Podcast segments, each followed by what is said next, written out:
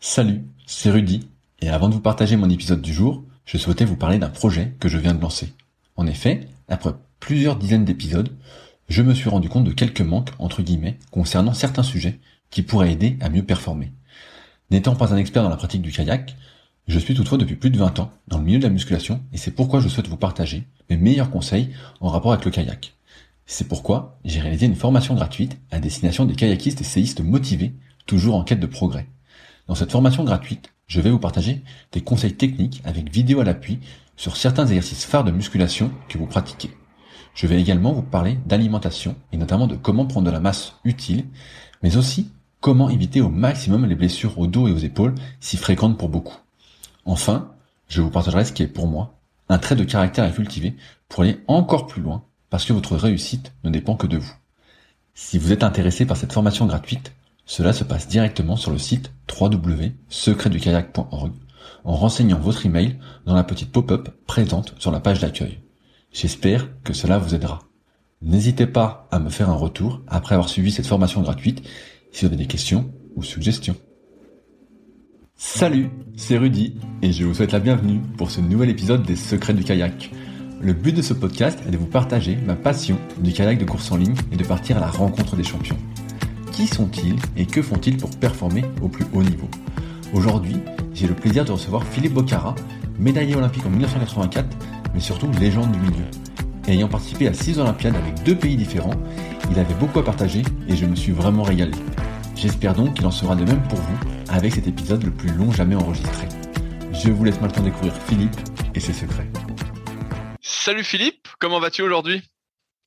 Bah, Ça va bien, je viens de me réveiller il n'y a pas très longtemps puisqu'on était à une petite fête avec ma fille, donc elle est, elle est, modèle, donc on était au nord de Los Angeles pour faire une présentation avec elle. Bah, bah écoute, je voulais te dire encore une fois que ça me fait euh, extrêmement plaisir de t'avoir sur le podcast. On t'a décrit comme une machine euh, à mes yeux, donc j'ai plein de questions et en plus, il semblerait que tu sois euh, plus grand que moi. Combien tu mesures exactement? Ben, je faisais 2m01 et maintenant je fais 1m98, un truc comme ça. Enfin, je sais pas, un petit peu plus petit maintenant. Ah ouais, donc tu étais immense. Est-ce que c'était euh, à, ton, ton époque, est-ce que c'était déjà, tu étais parmi les plus grands Il y avait encore plus grand Non, il n'y avait pas plus grand. Non, c'était vraiment. Euh, de toute façon, on pouvait pas rentrer dans les bateaux. Donc c'était la taille des bateaux faisait que ça, ça limitait les gens. Donc j'avais les jambes par-dessus la tête pratiquement. Enfin, c'était vraiment pas la, une position très confortable en plus. Donc quand tu commences, quand tu es petit, tu es en barquette, des trucs comme ça. Donc, c'est difficile de rentrer dans un îloir. Donc, il y avait des tas de raisons pourquoi les gens grands ne faisaient pas de bateau. C'est marrant que tu dises ça parce que ce matin, j'ai encore voulu essayer un K2, un Plastex, un Eureka 180 et je ne, je ne rentrais pas dedans. Donc, moi, je fais 1m95. Et donc, je comprends tout à fait ce que tu dis concernant la longueur de jambe ou la largeur de bassin.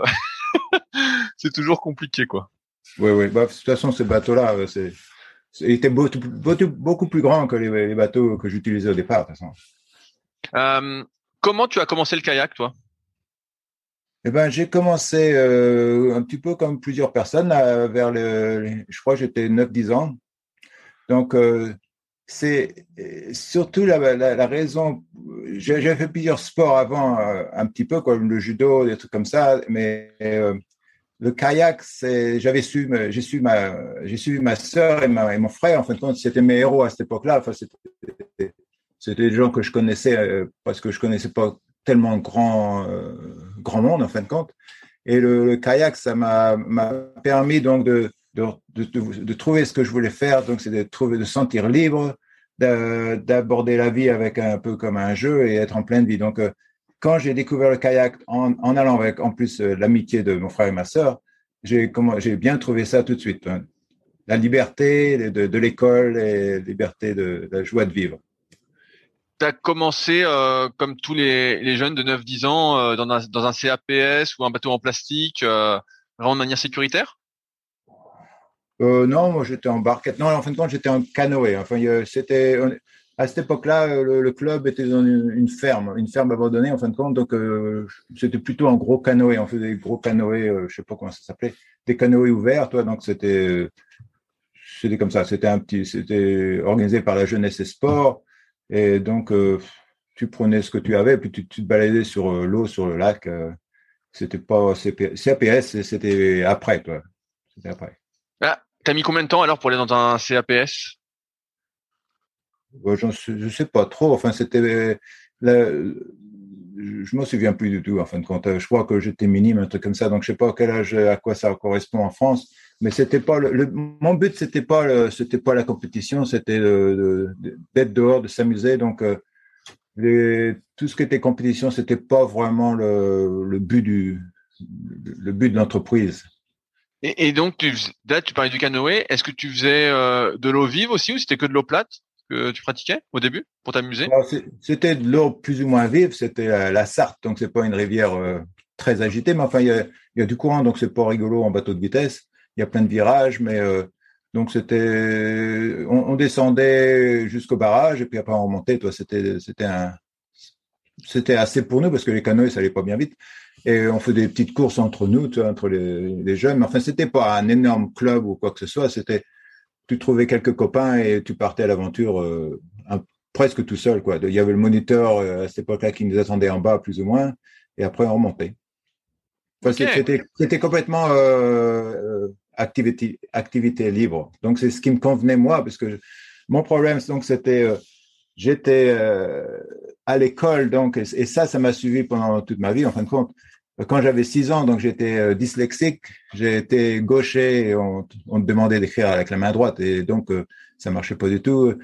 Et, avec tout ça, donc j'avais des, des, tas de contraintes à l'école. Je me sens, tout, tout ce que je voulais, être libre, être, euh, avoir de l'espace, tout ça. Donc c'était coincé dans ton bureau, tu pouvais pas bouger, tu pouvais pas regarder dehors, fallait que tu regardes à ton cahier, etc. Tout ça, ça, ça a été très traumatique à, l'époque, de 6 ans à 7 ans, toi. Donc quand j'avais 7 ans, je devais rentrer normalement dans une école spécialisée, pas une classe spécialisée où, pratiquement tu n'apprends pas à lire ou à écrire. Donc, il y avait il y avait des tas de, de, choses qui marchaient pas vraiment dans ma vie. À cette époque-là, tu t'en rends pas bien compte, mais enfin, le kayak, ça m'a apporté cette, cette bouffée d'air. Donc, c'est ce que je cherchais, c'était une bouffée d'air. C'était pas vraiment la compétition, quoi que ce soit. Bien que en classe, bon, quand tu te retrouves le dernier de la classe, donc tu as envie de réussir. Donc il y avait une partie euh, réussite, mais c'est une exploration personnelle que je faisais. Qu'est-ce qui t'a amené à faire des compétitions alors par la suite? Bon, euh, C'était organisé, donc euh, je faisais ce qui était organisé. C'était des petites courses CAPS, il y avait une, une de temps en temps localement, quoi. Donc, donc tu t'alignais, puis tu fais ta petite course. Mais de, toute manière, les médailles, pour moi, même jusqu'à jusqu'aux Jeux Olympiques, c'était le, la satisfaction d'une médaille, c'était se sentir se sentir bien, quoi, se sentir plein de vie, alors que euh, et être avec euh, avec le courant, avec les autres, toi. Donc les compétitions, moi, je les ai prises comme un jeu. Tout a été c'était comme un jeu pour moi. Donc les compétitions, si on disait oh il y a une course, j'étais content de la faire, toi, mais c'était pas un c'était pas pour vraiment gagner pour gagner, c'était gagner pour jouer, si tu veux. Tout à l'heure, tu parlais justement de la liberté de faire du kayak. Est-ce que ça veut dire que tu y allais euh, peut-être pratiquement tous les jours quand tu pouvais euh, Tu étais libre d'en faire quand tu voulais? Ah bah oui, bah, c'était bah, c'était réduit hein, parce que le kayak, c'était euh, peut-être deux fois par semaine. Mais j'ai une anecdote, par exemple, le plaisir de faire du bateau. Euh, l'hiver, le lac, le lac se gelait euh, sur le lac des Sablons, ça s'appelait. Donc c'était euh, et il y avait le, club. Après, s'est transformé comme le club plus ou moins CAPS. C'était un, tu sais, une cabine euh, où on fait, où on met, on met les, les, outils de travaux. C'était comment on appelle un conteneur, comme ça se dit. Un oui, oui, oui, un conteneur, tout à fait. Donc le, club, c'était un conteneur pour le, club et c'était près du lac. Donc et il y avait un thermomètre sur le accroché dehors pour savoir la température. Et nous, on était trois ou quatre une fois, euh, et le lac était, était un petit peu gelé, toi, donc c'était moins de zéro. Mais alors, c'était moins de zéro, tu n'avais pas le droit de faire de kayak, donc c'était partie de, du règlement, en fin de compte. Et donc, on attendait le, le moniteur qui arrive avec sa deux chevaux sur le parking, toi, et quand il arrive, on s'est tous mis à souffler sur le thermomètre pour que ça monte au zéro, toi. Donc, et alors, il arrive, il arrive, il regarde la température, il dit, et alors, il nous fait un grand sourire parce qu'il voyait bien que c'était, c'était, c'était au moins de zéro, toi. Et donc, il dit, bon, vous pouvez y aller. Donc, on prend notre bateau de, et on part. Donc, euh, lui était bien au chaud dans sa cabine. Mais c'était le plaisir de monter sur l'eau. Donc, c'était pas vraiment un entraînement, toi. Bon, c'était pas vraiment le, but non plus, toi. Mais c'était de casser la glace, et de essayer de monter le plus loin possible sur, sur, sur les morceaux de glace avec ta, barquette. Parce qu'à cette époque-là, on faisait de la barquette. et c'était le, le jeu, quoi. Après, après, plus tard, je me rappelle bien, on a eu, euh, on a eu deux bateaux de vitesse. Ça, c'était, ça, c'était rigolo parce qu'il y en avait un rouge et un vert. Et euh, on les avait appelés la Ferrari et le, Jaguar, la Jaguar, toi, parce qu'on était au Mans. Donc le Mans, il y avait les courses de voitures. Donc c'est, ça a toujours été un petit peu un jeu. qui allait avoir la, Ferrari, qui allait à la Jaguar, qui avait, qui avait avoir la barquette, parce que donc il y avait deux bateaux de vitesse à monter. Donc, et euh, donc c'était un petit peu ça l'ambiance. Donc euh, c'était pas la compétition, c'était euh, l'amusement avec l'équipement qu'on avait. Toi, des... Est-ce que tu te souviens la, première fois où tu es monté dans un bateau de vitesse? Eh ben oui, c'était là, c'était ces deux bateaux. Donc il y avait le bateau, c'était, je crois que c'était des Hunters ou un truc comme ça. je crois que ça s'appelait des Hunters. Et, comment ça s'est passé pour toi? Tu tenais bien dedans tout de suite C'était stable? Oh ben non, le but c'était de tomber dans l'eau. Euh, en plus, quand on les avait eu l'hiver, un truc comme ça, donc euh, c'était. là, c'est la première fois, je me suis. Tu t'as bien senti, c'est des euh, sur les parties privées, tu sais, l'eau froide qui, qui, te fait vraiment mal. Comment tu dis en français les, couilles, aux couilles. Ça te, ça en, étant petit, on se disait, oh, t'étais dans l'eau et ça te faisait très mal. Donc c'était l'expérience, c'était rigolo parce que c'était un petit peu un jeu de savoir qui allait rester dans l'eau plus longtemps. Quoi.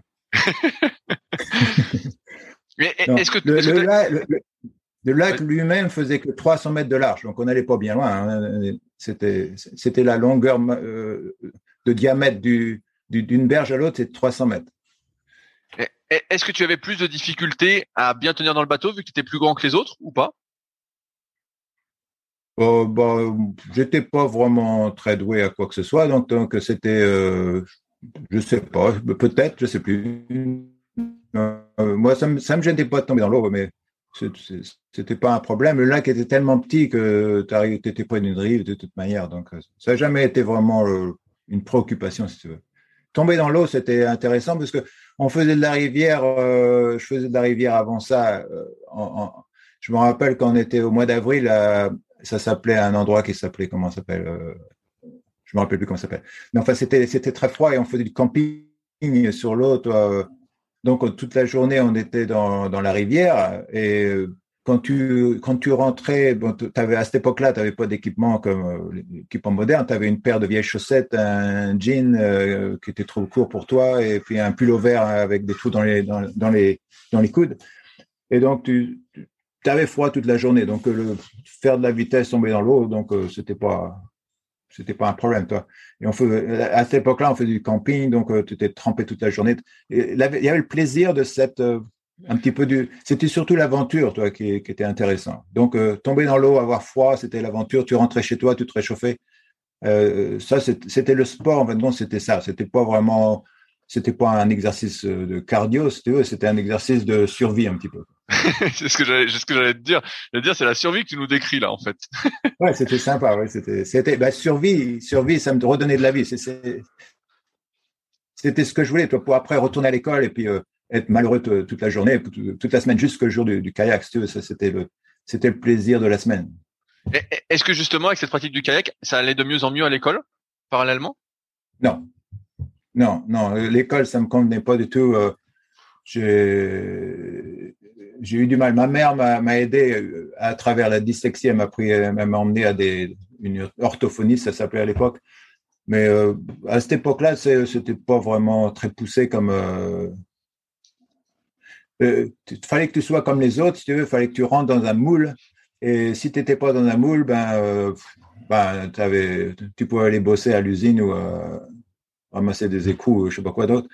Euh, donc, il y, avait ceux qui étaient intelligents, ça veut dire ceux qui, qui, qui marchaient, euh, qui étaient très euh, alignés avec l'école, donc ils étaient contents. il y avait ceux qui, qui étaient pas alignés avec l'école, mais ça marchait quand même, donc mais ils, restaient disciplinés, donc ils n'étaient pas heureux non plus. Et il y avait ceux comme moi qui étaient complètement perdus. je veux dire, j'étais à l'arrière de l'école. Et après, tu, tu retrouveras ça dans le bateau parce que j'étais toujours mis à part à l'arrière de l'école. C'était pas intéressant. Donc après, plus tard, bon, je me retrouvais à l'avant des bateaux parce que je voulais euh, avoir du contrôle. Toi, je voulais euh, m'exprimer. Donc ça, ça m'a permis d'être plus fort en kayak, si tu veux. Mais l'école, non, j'ai jamais aimé. Est-ce que t'as, ça veut dire que tu as arrêté l'école tôt? Parce que là, je vois qu'il y a marqué docteur, donc j'imagine que ça s'est bien passé quand même par la suite. Bah oui, j'ai continué quand même, mais ça n'a jamais été rigolo. Tout mais donc j'ai fait bah, le doctorat aux États-Unis, toi, donc c'est cinq ans d'études aux États-Unis. Mais après, donc c'était c'est différent. Il n'y avait pas il y avait pas quelqu'un derrière toi avec une règle pour taper sur les oreilles ou sur les doigts. Euh, en kayak, à partir de quand tu t'es distingué par rapport aux autres?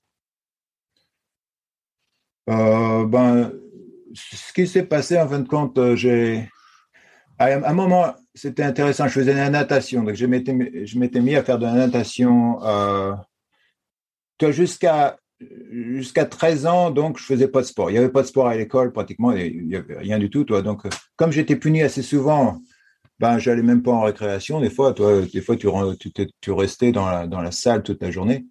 Mais après, donc à 13 ans, tu te retrouves au collège. Ça s'appelait donc euh, il y a eu quelques petits, quelques petits. Euh, c'était pas toutes les semaines, c'est pratiquement toutes les semaines. Tu avais une heure ou deux heures de d'éducation physique.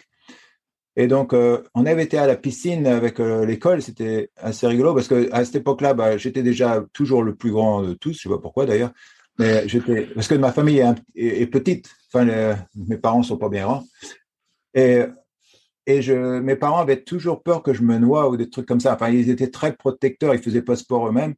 Et euh, donc, ils m'avaient dit, bon, faut, toi, il faut que tu restes dans le, dans le petit, pas le petit bassin. Si ça s'appelait, c'était pas la pataugeoire, mais c'était le petit bassin. Et donc, euh, je faisais des allers-retours dans, dans le petit bassin, mais mes bras étaient tellement grands que, que je touchais le fond. Et le maître nageur, le maître nageur, il me regardait, toi, euh, sûrement en train de faire mes trucs, à faire des allers, des, des allers et retours dans la piscine, parce que je nageais assez bien, j'étais naturellement un bon nageur. Il m'a dit, bon, qu'est-ce que tu fais là? Je vais te mettre dans la... J'ai dit, mais mes parents, mes parents veulent pas que j'aille dans la piscine. Il m'a dit, bon, bah, écoute, je vais te prendre dans la grande piscine, et puis euh, si ça marche pas, bon, ça sera ma faute. Et donc, euh, un an plus tard ou euh, six mois plus tard, j'ai joint l'équipe de natation. Et, euh, et, en fin de compte, assez rapidement, donc j'ai nagé assez vite. Donc, je faisais ça comme sport au départ. Et après, ça, ça m'a aidé de, de, prendre un peu la forme pour le kayak. Donc, j'ai commencé à faire du kayak de plus en plus. Et quand j'avais 13 ans, donc, à fin de compte, c'était avant que je fasse de la natation, j'avais un problème, un peu de poids, toi, puisque puisque j'étais bien coincé et malheureux dans ma classe, je m'étais mis à faire des compétitions de, nourriture au restaurant. Et j'avais gagné pas mal de, poids. Jusqu'à un jour où ma sœur euh, regarde, me regarde quand j'étais avec mon père dans le garage prêt à partir quelque part, ma grande sœur, et elle me regarde, elle regarde mon ventre, elle dit, ben dis donc, euh, ton ventre est plus gros que celui de ton père, de papa. Alors ça, ça m'a, je sais pas pourquoi, ça m'a bouleversé. Et donc je me suis mis au régime. Et euh, d'un seul coup, j'ai perdu une quinzaine de kilos, un truc comme ça. Et c'était de là que j'ai commencé à faire la natation. Et c'est ma carrière sportive est pratiquement à partir de là, d'une discipline, euh, une discipline euh, générale, en fin de compte, de contrôler mon poids, m'entraîner, etc. D'un seul coup, j'ai eu la, la vision que d'être en bonne forme. Mais, mais la, natation, tu faisais ça qu'à l'école ou tu faisais ça en club en plus, en plus du kayak? Non, c'était un club, donc euh, je partais, donc c'était bien parce que je partais à toute vitesse. Le, il y avait, j'étais, me suis retrouvé assez rapidement dans les nageurs les plus vite. Et euh, donc euh, il y avait ça le midi, mais c'était simplement quatre ou cinq fois par semaine. Et puis le soir, tu pouvais y aller, mais on avait une ligne, une ligne pour le club. Et après, donc on était, on était à la queue leu tu sais, dans l'autre. Alors au départ, quand j'ai commencé la natation, c'est toi qui te faisais rattraper et on t'attrapait les pieds, on te faisait pas passer par derrière, toi. Parce qu'on nageait, on était une quinzaine au moins, dans, une quinzaine ou même plus dans une ligne d'eau, toi. Et après, le but, c'est d'aller plus en plus vite. Et après, c'était à toi d'attraper les pieds des gens qui allaient plus lentement, qui les faisaient passer derrière toi. Et, mais donc, c'était quatre fois, cinq fois par semaine. Donc, c'était pas assez pour être euh, à un niveau national, ce. Donc, euh, et puis c'était un petit peu barbant et l'eau était froide. Mais euh, quand j'ai, on m'a envoyé un moment une lettre en disant euh, à, propos d'une d'une oie aux odeurs. Enfin, je ne me rappelle plus de l'histoire exactement, mais c'était c'était une, une, fable un petit peu. Et donc ça m'a dit ah bah tiens, je peut-être que je, peut-être qu'il y a de l'espoir là-dedans. Donc j'ai commencé à m'entraîner. Donc c'était euh, quand j'avais une quinzaine d'années. Ok. Et est-ce que tu penses que justement toute cette natation t'a aidé par la suite, justement, euh, en dehors du fait que ça fait perdre du poids pour le kayak après Est-ce que ça donnait une condition physique euh, on va dire, plus importante? La natation, ouais, ça donne la forme, mais de nouveau, j'étais pas tellement organisé, puisque j'étais un peu perdu dans ma vie avec toutes ces histoires d'école. J'avais pas vraiment développé une identité ou un, désir précis. Toi, j'étais un petit peu à la recherche de la, de la liberté, à la recherche de, de, de moi-même, mais enfin, j'étais, ça marchait. C'est un moment quand tu, quand es toute ton éducation, toi, tu te retrouves à avoir euh, euh, des jugements sur toi, des comparaisons, etc. Donc, j'étais pas vraiment très, très, très intéressé à être comparé aux autres, toi. Euh, donc la compétition, ça a toujours été un petit peu ça, même euh, jusqu'aux Jeux Olympiques. Toi, il y a toujours une comparaison. Toi, faut que tu, faut que tu fasses bien par rapport à quelqu'un d'autre. Et donc, euh, ça m'a, ça m'a pas vraiment très très attiré, mais physiquement, j'avais besoin de me, bouger. Donc, il y, avait, il y avait un conflit à ce moment-là. Donc, disons que la natation, c'était c'était avoir des amis et nager vite. Toi, j'avais, ce qui me plaisait beaucoup dans le sport, c'était de, sentir mon corps. Parce que en étant un petit peu autistique, toi, les, choses sont, sont un petit peu sans dessous dans ta tête, mais par contre, tu as des, as des grandes sensations. Donc, j'avais développé à cette époque-là en natation, euh, c'est rigolo parce que je nageais d'une manière assez personnelle. Donc, j'avais trouvé mon, propre style. Je, je, je, je tournais le, le, corps de côté, alors que l'entraîneur, il disait toujours, faut les rester bien à plat. Il fallait toujours être bien à plat. Mais moi, je pouvais pas rester bien à plat. En plus, je voulais pas le faire parce que je voulais pas écouter ce qu'il me disait vraiment. Et mais, et, mais là, dans mon, puisque j'étais chiropracteur, j'ai vu des nageurs euh, de très haut niveau ici dans, mon cabinet. Donc, eh ben, ils nagent comme, comme je nage. Et tu t'étirais de ce côté, tu, tu, tu, utilisais tout ton corps, tu restais pas à plat comme une planche, toi. Donc, c'était intéressant parce qu'en natation, j'avais découvert mon, ma technique personnelle. Et c'est pour ça que d'un seul coup, j'allais plus vite que les autres du club, pratiquement.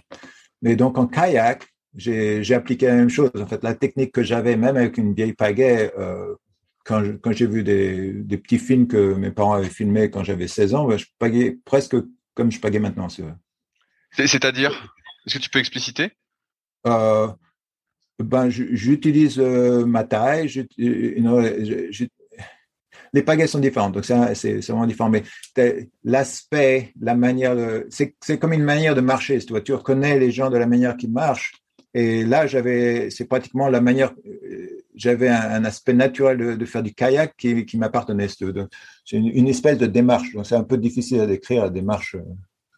En, en, parlant de ça, toi, tu pagayais au début avec une pagaie euh, en bois, non? Euh, oui, même en plastique. Parce que les pagaies, au départ, on les faisait nous-mêmes. Donc, on prenait un, pratiquement un manche, comme un manche à balai, pratiquement. Et après, tu, dans ton garage, tu faisais des, pelles en plastique. Après, donc, c'était un grand événement quand j'ai eu ma première pagaie en bois. En fin de compte, c'était juste avant les, je pagayais avec des pagaies en plastique euh, fait maison jusqu'à, jusqu'à ce que je me qualifie pratiquement pour les championnats d'Europe junior. Et là, j'ai acheté une pagaie en bois, mais après, je me suis retrouvé dans un barrage, dans un espèce de. Euh, dans un, comment ça s'appelle C'est sous les barrages, il y a l'eau qui, qui retourne. Oui, euh, oui, euh, j'ai pas le mot, mais je vois ce que tu veux dire. Ouais, j'étais coincé là-dedans avec mon kayak et avec ma pagaie en bois, puis euh, du coup j'ai fait, j'ai dessalé, puis euh, j'ai dû dessaler pour sortir du, du, machin. Et quand je, ma pagaie était un petit morceau quand je suis. Donc j'ai attendu jusqu'à ce que je sois pris en équipe junior pour avoir une Ben, c'est une pagaie. Euh, c'est une pagaie danoise ou je sais pas quoi. Non? Mais, justement, ben, c'est pour ça que je te parle de ça parce que euh, on m'a prêté justement euh, hier une pagaie euh, Strower en, bois et, ah et j'ai vu que c'était pas du tout pareil que les pagaies de maintenant. Tu sais. Ah et donc je me demandais comment est-ce que tu avais un, conseil ou, ou, deux à me donner pour bien pagayer avec cette pagaie en bois? Parce que là on sent que tu vois, elle, elle accroche pas vraiment l'eau, quoi. Tu sais, c'est. Euh... Non, bah non. C'est, vraiment des, c'est des pagaies de, comment, pas des pagaies de merde, mais enfin, c'est pratiquement des pagaies de merde. C'est, c'est des bouts de bois et qui étaient, qui, qui, je veux dire, elles étaient pas solides, elles, elles pliaient, et puis en plus, donc ça attrapait, fallait taper l'eau, fallait vraiment taper l'eau. Donc, euh, fallait avoir un, fallait taper l'eau et après avoir un, euh, de la finesse en même temps. Sinon, euh, Mais, mais malgré tout, donc, je les aimais pas. Donc, c'est pas là. Donc, en plus, tu n'avais pas vraiment le choix.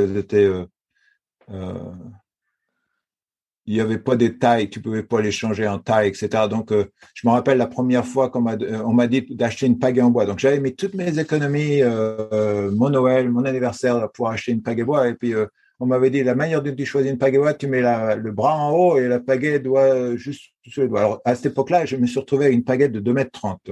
Ah j'avais, suivi les conseils, toi. À cette époque-là, les conseils n'étaient pas bien terribles donc, je me suis avec. Donc, quand ma pagaie s'est cassée en deux, donc, euh, je l'ai renvoyé à, j'ai renvoyé à l'usine. Donc, euh, après, ils m'ont renvoyé une pagaie, elle faisait que 2,15 du coup. Donc, euh, j'ai pagayé les championnats d'Europe junior avec une, une 2,15. Et là, tu étais, plus rapide avec ta 2,15 alors? Euh, Bon, j'avais pas tellement le choix. c'était du 500 mètres à cette époque-là, donc je crois que j'avais fait demi-finale. J'avais bien mais enfin, je ne suis pas passé en finale, mais c'était, c'était même pas une Stroyer à cette, époque-là, c'était une espèce de pagaie française avec des petits bouts de bois collés ensemble, donc c'était. donc, quand tu vois comment c'est impossible de paguer une, pour moi, c'est impossible de passer une Stroyer maintenant. D'ailleurs, euh, j'ai une Stroyer dans mon, dans mon garage, qui mais enfin. Bah, on, on m'en a prêté une justement pour que j'apprenne à être un peu plus fin. Donc, euh, il n'y a rien à apprendre avec une Schroyer. Il n'y a rien à apprendre. tu n'apprends pas après. C'est bien de, de, de, de, voir le plaisir d'avoir une bonne pagaie maintenant, mais, euh, mais, mais, tu sais, on est passé de la Schroyer jusqu'à quelle année C'était ben, en 84, il y avait Schroyer, toujours, toi. Et donc, il fallait avoir des, gros bras parce que la pagaie, elle, elle attrapait, à moins que tu tapais l'eau très très fort au départ, toi, il fallait avoir des, des, bons biceps pour, la, pour avancer le bateau, toi. Après, quand on est passé à la wing, euh, wing suédoise, c'était une pagaie, euh, l'idée d'une une forme de d'hélice d'avion un petit peu, donc il n'y avait pas de, de, twist dans la dans la pale. Et cette pagaie était beaucoup plus euh, performante, mais elle était un petit peu dure de, de, de garder euh, euh, perpendiculaire à l'eau. Si tu prenais un petit peu de côté, la pagaie elle allait tourner et puis tu pouvais tomber dans l'eau. Mais l'anecdote rigolote, c'est que en 87, quand j'ai été au pré-olympique, donc mon grand copain c'était Rasmussen, donc c'était un qui fabrique, euh, qui courait avec moi donc sur le 10 mètres, 10 mm. Il me dit donc on était assis dans les stands, il dit voilà, je suis en train de, je suis en train de travailler la, la, wing et, à la main donc il, il twistait le, l'appel. Et il, était en fin de compte euh, enseignant, euh, il était enseignant en université de, en physique. Toute sa famille, en fin de compte, ils sont très très intelligents. Ils ont, ils sont tous professeurs de quelque chose. Et donc, il a donné le projet à ses à ses élèves de, de créer des pagaie wing avec le twist. C'est les pagaies que, que, que, tu as maintenant, quoi. C'est tous des Rasmussen. Et il me disait, euh, c'est pratiquement au point pour le monoplace, mais en K2, donc il y a encore des petits problèmes. Et, et moi, je l'ai, je l'ai pas vraiment euh, pris au sérieux, toi, parce que je me rappelle en 84, il avait fait une pagaie, on dirait, c'était comme une, il était venu au pré-olympique et, en fin de compte, il n'avait pas marché du tout. Et sa pagaie, c'était comme une, un truc où tu mets les pizzas dans le four. Euh, ça ressemblait à, alors, moi, j'ai dit, en plus, il, il, avait un petit peu, des fois, il buvait un petit peu, toi, donc, euh, je dis, bon, il raconte des histoires un peu bizarres. Donc, j'ai pas écouté. Mais en fin de compte, ça, c'était la win. il me disait, je vais en faire, euh, je en faire 20 modèles parce que je sais que personne va respecter mes innovations, donc tout le monde va essayer de copier. Donc, je vais les vendre par paquet de 20. Donc, c'est pour ça que les Rasmussen, il y, en a, eu toutes les formes. Il y en a eu qui étaient des Van Dusen, etc. Parce qu'ils vendaient les pagaies en paquet de 20 pour pouvoir gagner un petit peu d'argent sur euh, avant que ça soit euh, copié. Mais donc après, donc il n'y a, rien à voir d'un seul coup quand il y a eu les Rasmussen, donc euh, les temps ont descendu de plus de 10 secondes d'un seul coup. Toi. Je reviens rapidement sur, ta carrière. Tu parlais des championnats d'Europe junior. Comment tu as fait pour entrer en équipe de France?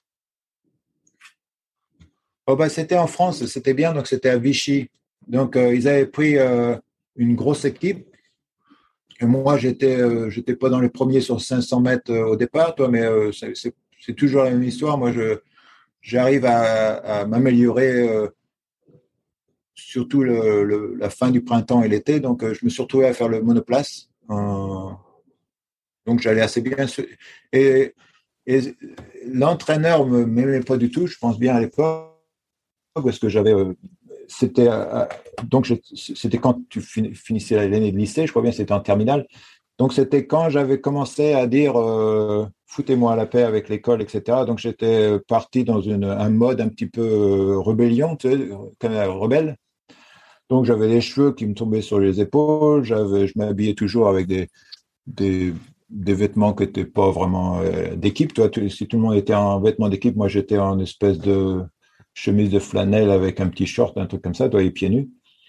Donc j'ai eu du mal à être en équipe. En fin de compte, l'entraîneur, en fin de compte, m'a pas accepté au départ parce que j'étais trop grand. D'abord, là, c'était un truc euh, trop grand. Les, gens, en général, ils faisaient 1m75 à cette époque-là. Donc, trop grand, c'était pas, euh, pas acceptable pour le kayak.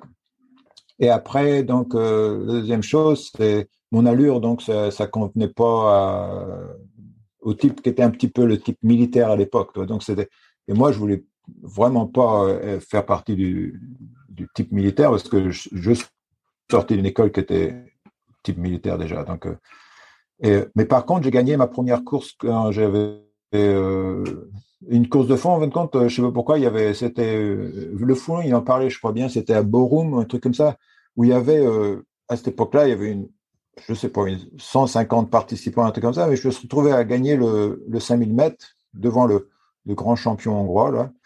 Et donc, euh, il m'a gardé. Il m'a gardé, puis après, il m'a dit, bah, de toute façon, tu peux pas être dans le bateau d'équipage, t'es trop grand. Donc, je pouvais pas faire de bateau d'équipage, j'étais trop grand, donc il m'a mis en, individuel. comment tu t'entraînais à, l'époque justement? Parce que euh, bah, Patrick Le Foulon disait justement que lui bah, il, faisait beaucoup beaucoup de volume. Euh, est-ce que toi aussi, euh, parce qu'au début tu parlais que c'était un jeu pour toi, est-ce qu'à un, est-ce qu'à un moment ce jeu s'est transformé en il faut que je joue le plus possible? Euh, bah, moi, euh, je faisais, bah, euh, en fin de compte, je faisais pas vraiment beaucoup, beaucoup de bateaux jusqu'à jusqu'au printemps. Et par contre, je courais à longueur de temps. Je, je courais, il y avait les bois d'à côté. Et donc, à cette époque-là, personne ne courait. D'ailleurs, j'étais pratiquement le seul dans les bois des fois. Mais donc, je courais, je courais. Et puis, j'avais découvert. Donc, c'est c'est bizarre parce que ça, ça, fait tellement longtemps, en fin de compte, que c'était le, début où tu avais de la musique. Tu, parce qu'avant, bon, la, musique, c'est très important, très important pour moi. Donc, j'avais, c'était le début où tu pouvais avoir de la musique. Donc, euh, il y avait euh, le début du Walkman. Sais, c'était un espèce de truc, tu mets une cassette là-dedans et tu pouvais courir avec. Et donc, euh, j'avais tellement de plaisir à écouter de la musique que moi, j'allais courir pendant deux, trois heures. Généralement, même le week-end, je partais je courais jusqu'à ce que j'ai vraiment très très mal aux hanches.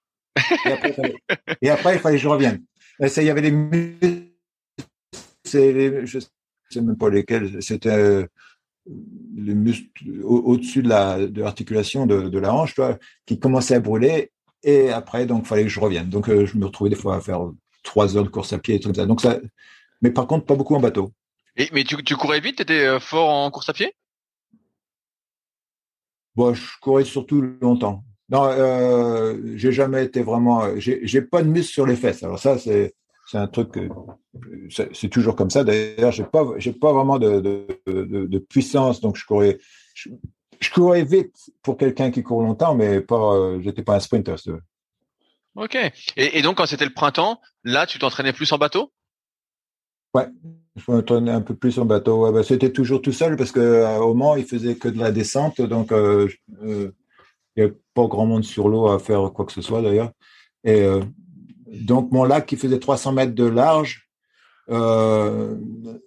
du coup, il fallait que je parte de la rivière, passer à travers le courant, et après je me retrouvais sous l'eau plate du lac. Donc j'arrivais à faire 500 mètres tout juste, parce que c'était plein de pêcheurs sur la rivière, donc tu pouvais pas aller sur la rivière de toute manière.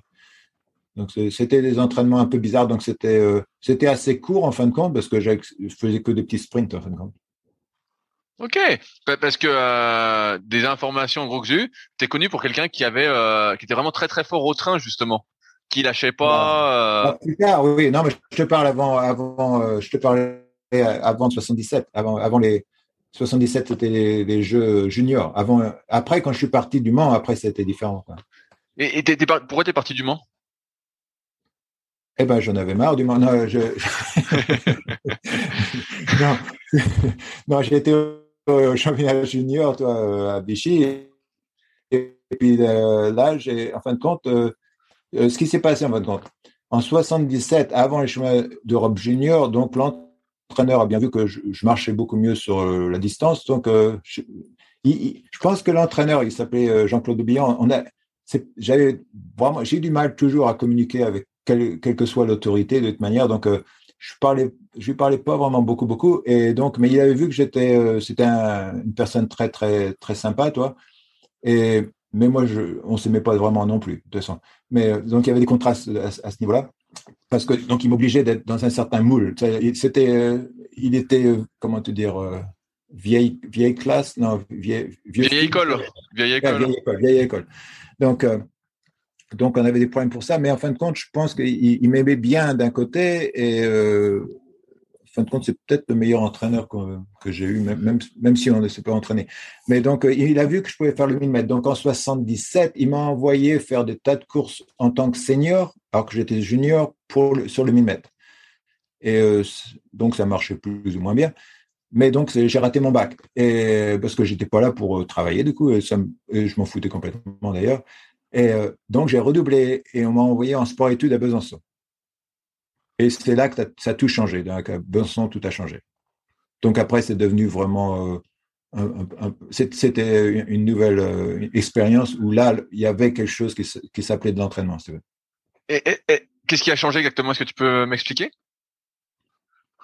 Eh ben, j'étais en sport-études, donc ça, s'appelait sport-études. Donc, il y avait plusieurs personnes avec qui s'entraîner. Si tu veux, euh, on, Besançon, c'est pas, c'était pas extraordinaire euh, niveau euh, climat parce que il faisait tellement froid, tu vois, que tu avais des, quand on allait faire du bateau, il fallait mettre des sacs. on passait par les magasins, c'est en, partant de la sport-études, pour prendre des sacs, tu, où tu mets des, des fruits et des légumes dedans, toi, pour les emmener, pour faire, te faire des gants, si tu veux. Donc, il y avait, tu passais à travers le magasin, tu prenais quelques sacs et tu arrivais au club, parce que le club, il avait pas de chauffage, je sais pas pourquoi d'ailleurs, et, euh, et tu mettais euh, la main dans le sac et tu allais jusqu'au barrage de la Malade, ça s'appelait, et après tu pouvais monter au-dessus de la Malade. Donc si tu pouvais réussir à aller jusqu'à la Malade et sortir du bateau et aller de l'autre côté, après il faisait un petit peu plus chaud parce que c'était moins de montagne. Et, là, donc, euh, c'était c'était encore, pour moi, c'était un, c'était un test d'endurance euh, et de survie plutôt que d'entraînement pendant un certain temps. Mais par contre, je courais, je courais, je courais. Là, là, tu courais en plus du bateau, donc tu mixais vraiment les deux ce coup-ci à ce moment-là. Ouais, ouais, je, courais beaucoup. Et, sur l'autre, tout à l'heure, tu disais justement que tu faisais plus euh, des petits sprints quand tu étais euh, au Mans. Là, à Besançon, l'entraînement, c'est plus structuré? Ouais, bah, il y avait, il y avait quelqu'un qui était, là, j'ai rencontré, fin de ça, c'était le meilleur entraîneur, sûrement. Enfin, accompagnateur, si tu veux, en plus. C'était Yves Lété, c'était le responsable de, ben, de la sport-études. Donc, on avait un petit peu de tout dans la classe. Il y avait, euh, il y avait des descendeurs. Enfin, il y avait pas, en fin de compte, il n'y avait pas grand monde. il y avait une fille, il y avait deux filles qui étaient fortes, mais enfin, les, autres, c'était pas très, très haut niveau, si tu veux. Mais ce qui, ce qui m'a plu avec lui, c'est qu'il il, aimait, il aimait vraiment ces, athlètes. Et, c'est important pour moi. Donc, euh, je me suis senti vraiment souvenu, soutenu. Et euh, le club lui-même, j'avais, euh, j'ai trouvé mon premier coéquipier qui s'appelait Patrick Genestier. Et Patrick Genestier, donc, c'était quelqu'un, c'était un grand, grand débrouillard. Toi, il, avait été au jeu de 76 et du coup, on a commencé à faire, à faire du K2 ensemble. Donc, c'était vraiment un, c'était un saut en avant, parce que quelqu'un qui était perdu, qui faisait un petit peu n'importe quoi en kayak, d'un seul coup, j'étais dans un bateau avec quelqu'un qui était déjà au jeu. Et, donc, là, tu n'avais pas le choix que de le suivre, en fait, finalement. Eh ben non, en fin de compte, euh, on s'est battu un petit peu. Euh, c'est encore une histoire rigolote. C'est c'est que au club, il y a Surani. Surani, c'était le constructeur de bateaux. Et donc, il nous a fabriqué un K2. Mais alors, euh, moi, je voulais être à l'avant parce que je voulais pas suivre quelque...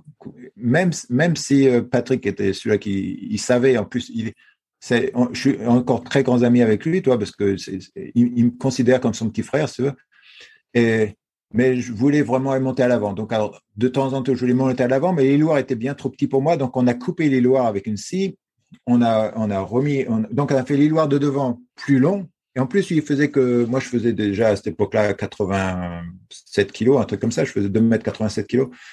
Et lui, il faisait donc peut-être 70 kilos. Donc, on avait un problème de poids.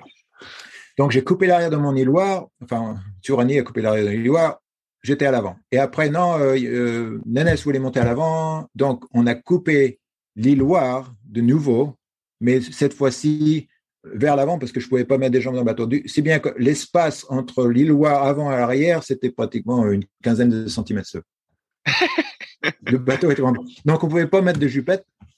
Et je me rappelle, on a fait une course ensemble. Euh, on pouvait pas avoir de jupettes. Du coup, on se remplit d'eau, on a coulé pratiquement.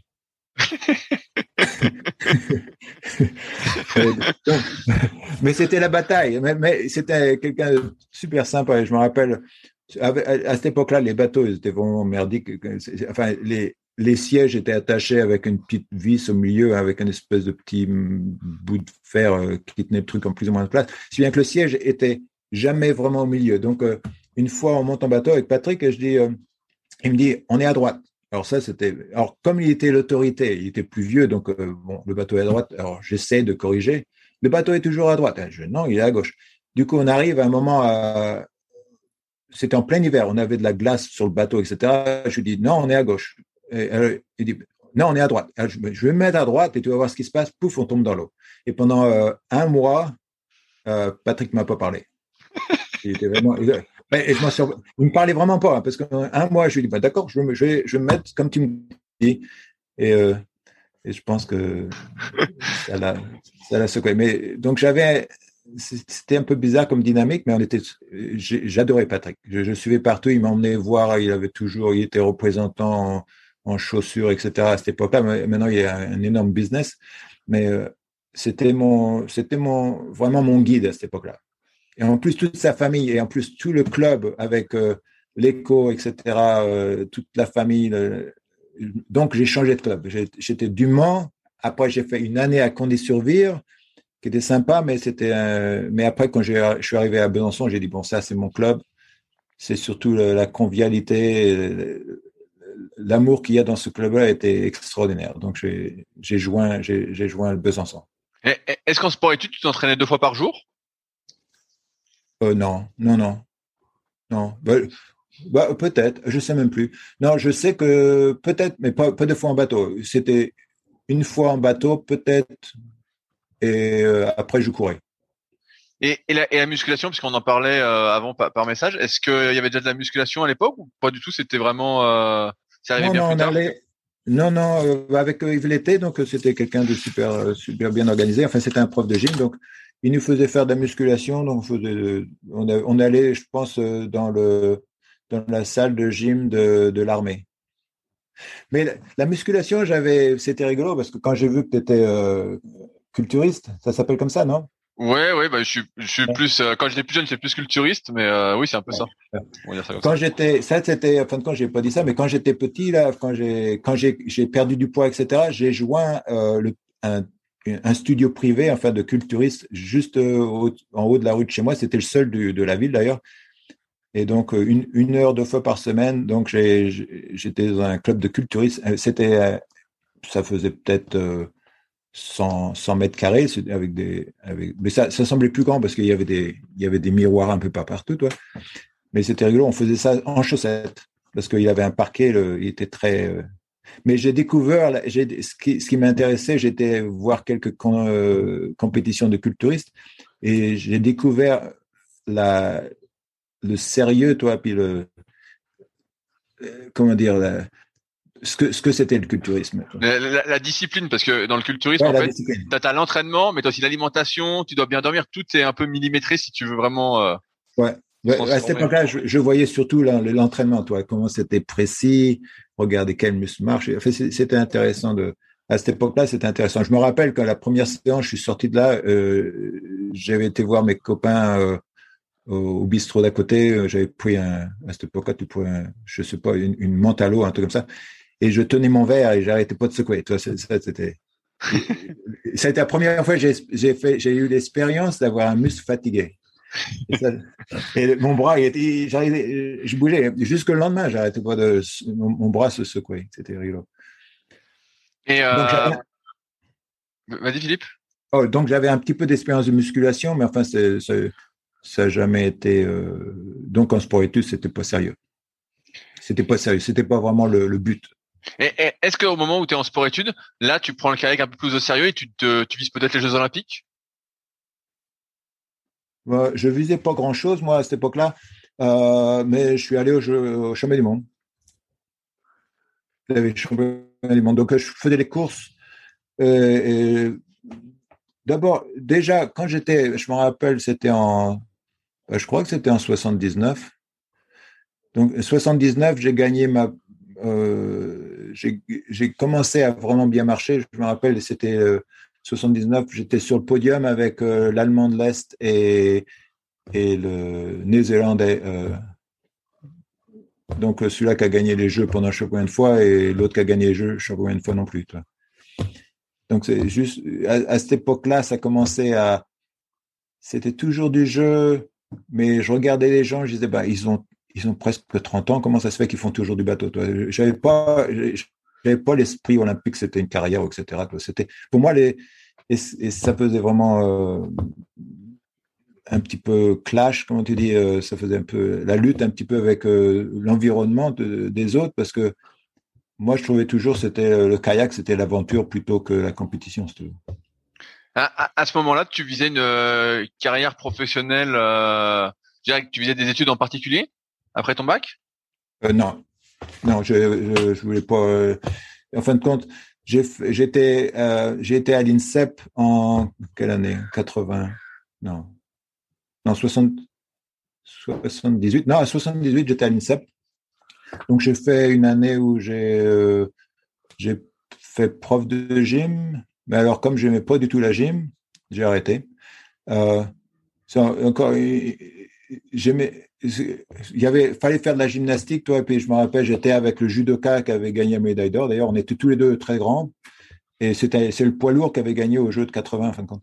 Et euh, on regardait la barre parallèle etc on pouvait pas monter dessus. Enfin j'avais pas mais j'avais aucune aucun, aucun talent et quand j'étais stressé toi alors le mon corps s'arrête c'était un petit peu les séquelles de, l'école toi s'il y a quelque chose de stressant, faire euh, même une roue, toi, j'arrivais même pas à faire une roue. Donc j'ai dit bon, j'arrête, euh, j'arrête euh, le sport professeur de PS et, en plus apprendre le diamètre d'un ballon de foot et le numéro de carreau qu'il y a dessus et des trucs comme ça, c'est complètement pas intéressant. Donc après j'ai fait une année de kiné et c'était pareil, je, disais, mais pourquoi j'apprends les, muscles et les machins comme ça, ça ne sert pas à grand chose. Donc c'était trop, trop dissocié pour moi. Toi. Donc c'est pour ça plus tard j'ai fait chiropratique parce que c'était c'était l'idée de voir la, personne en, part entière avec comment le système nerveux euh, contrôle tout et, comprendre la personne comme une personne, pas comme des petits morceaux c'est pareil pour la médecine. Euh, ma soeur a fait médecine, mon frère a fait médecine pour un moment. C'est pareil, c'est prendre le corps euh, euh, comme des, des, morceaux. Alors que moi, moi ce qu'il fallait, c'est voir l'image complète de la personne. Donc, donc j'ai choisi la chiropratique plus tard. Qu'est-ce qui fait que tu es sélectionné en, en, 80 pour les Jeux? Ben, J'allais vite. C'est tout. Hein. parce, que, parce que tu vois, ça, ça, va, ça va vachement vite. Là, il y avait sport études donc à Besançon. Après, il y a l'INSEP. Et euh, pour ça, je te pose la question euh, est-ce que c'est un objectif les Jeux? Mais en fait, j'ai l'impression que ça s'impose un peu à toi. Tu vas vite et puis hop, tu vas au jeu. Est-ce que là, tu prends quand même ça plus au sérieux? Et comment c'était d'ailleurs les, les Jeux de Moscou? Ben, c'est pareil, c'était pas tellement sérieux pour moi en fin de compte. C'était sérieux. Mais surtout, euh, ce qui s'est passé en fin de compte, c'était un peu bizarre. Donc en 79, je me retrouve pratiquement sur le, podium en fin de compte. Et, il y avait cette époque-là. C'est un peu difficile d'en parler parce que c'est peut-être pas la, meilleure chose d'en parler. Mais on allait faire pas mal de tests euh, de soi-disant santé à la salpêtrière ou je sais pas où, à l'hôtel Dieu. Et on faisait des tas de tests qui savaient à, à je sais pas quoi d'autre d'ailleurs. Euh, et à cette époque-là, on nous donnait des crèmes pour se mettre sur le, la poitrine, toi. Alors, je me demande vraiment si parce qu'il y a pas mal.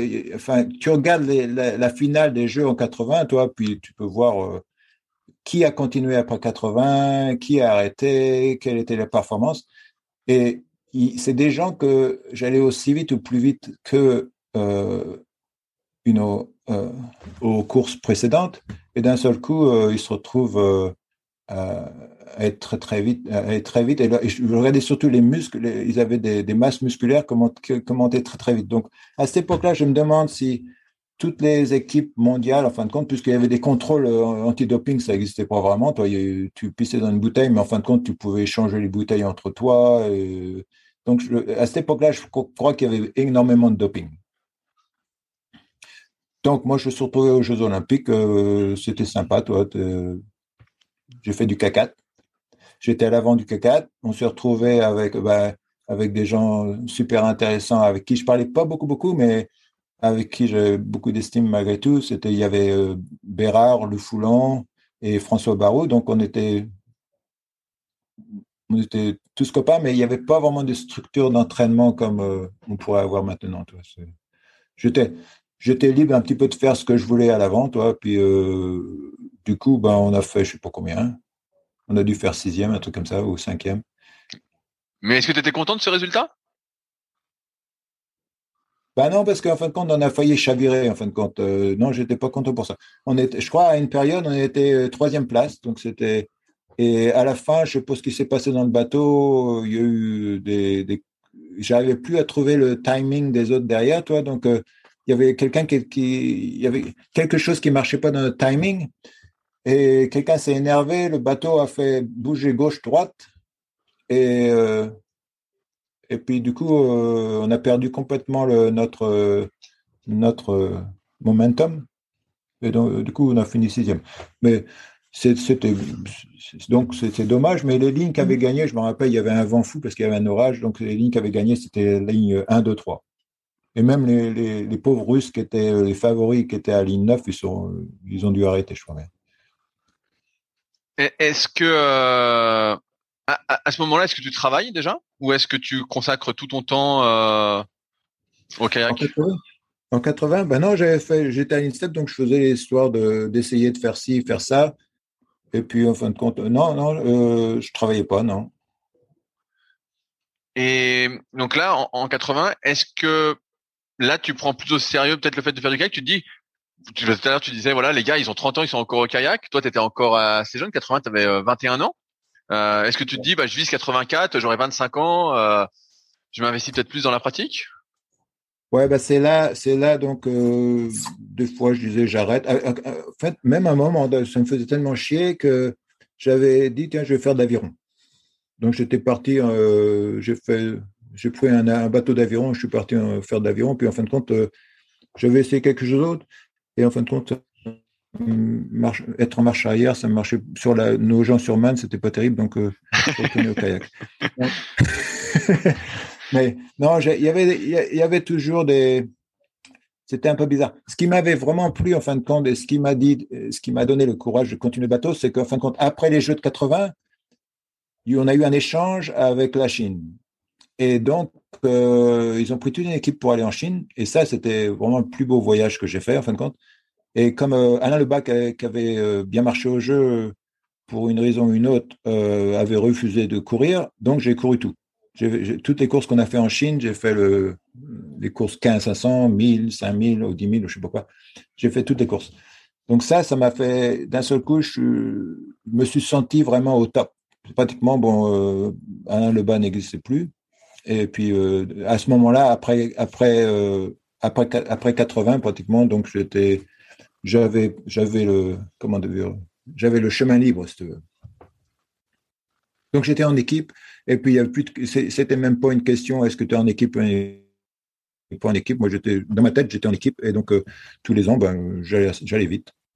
Donc quand je, suis parti, je suis parti euh, aux États-Unis après euh, en 80, en 82. Pendant six mois, j'ai pas fait, de, huit mois, j'ai pas fait de bateau. Comment ça se fait? Eh ben, il n'y avait pas d'eau. Euh, je suis arrivé avec une.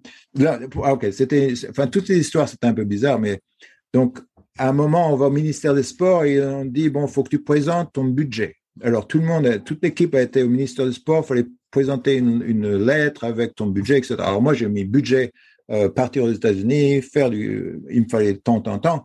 Et le DTN de l'époque, que j'aimais pas du tout, du tout, il s'appelait Curtil, et euh, euh, il me dit quand même, Philippe, c'est exagère, tu demandes tant d'argent. Ben, j'ai dit, bah, j'ai fait une liste de ce que j'ai besoin. Donc, j'avais demandé beaucoup plus d'argent que les autres, en fin de compte mais il fallait bien que je m'entraîne et je voulais partir là-bas. Il dit, ben, c'est pas des vacances, blablabla. Alors, je me suis pratiquement engueulé avec lui devant le, comité olympique, ou je, je sais pas qui s'occupait.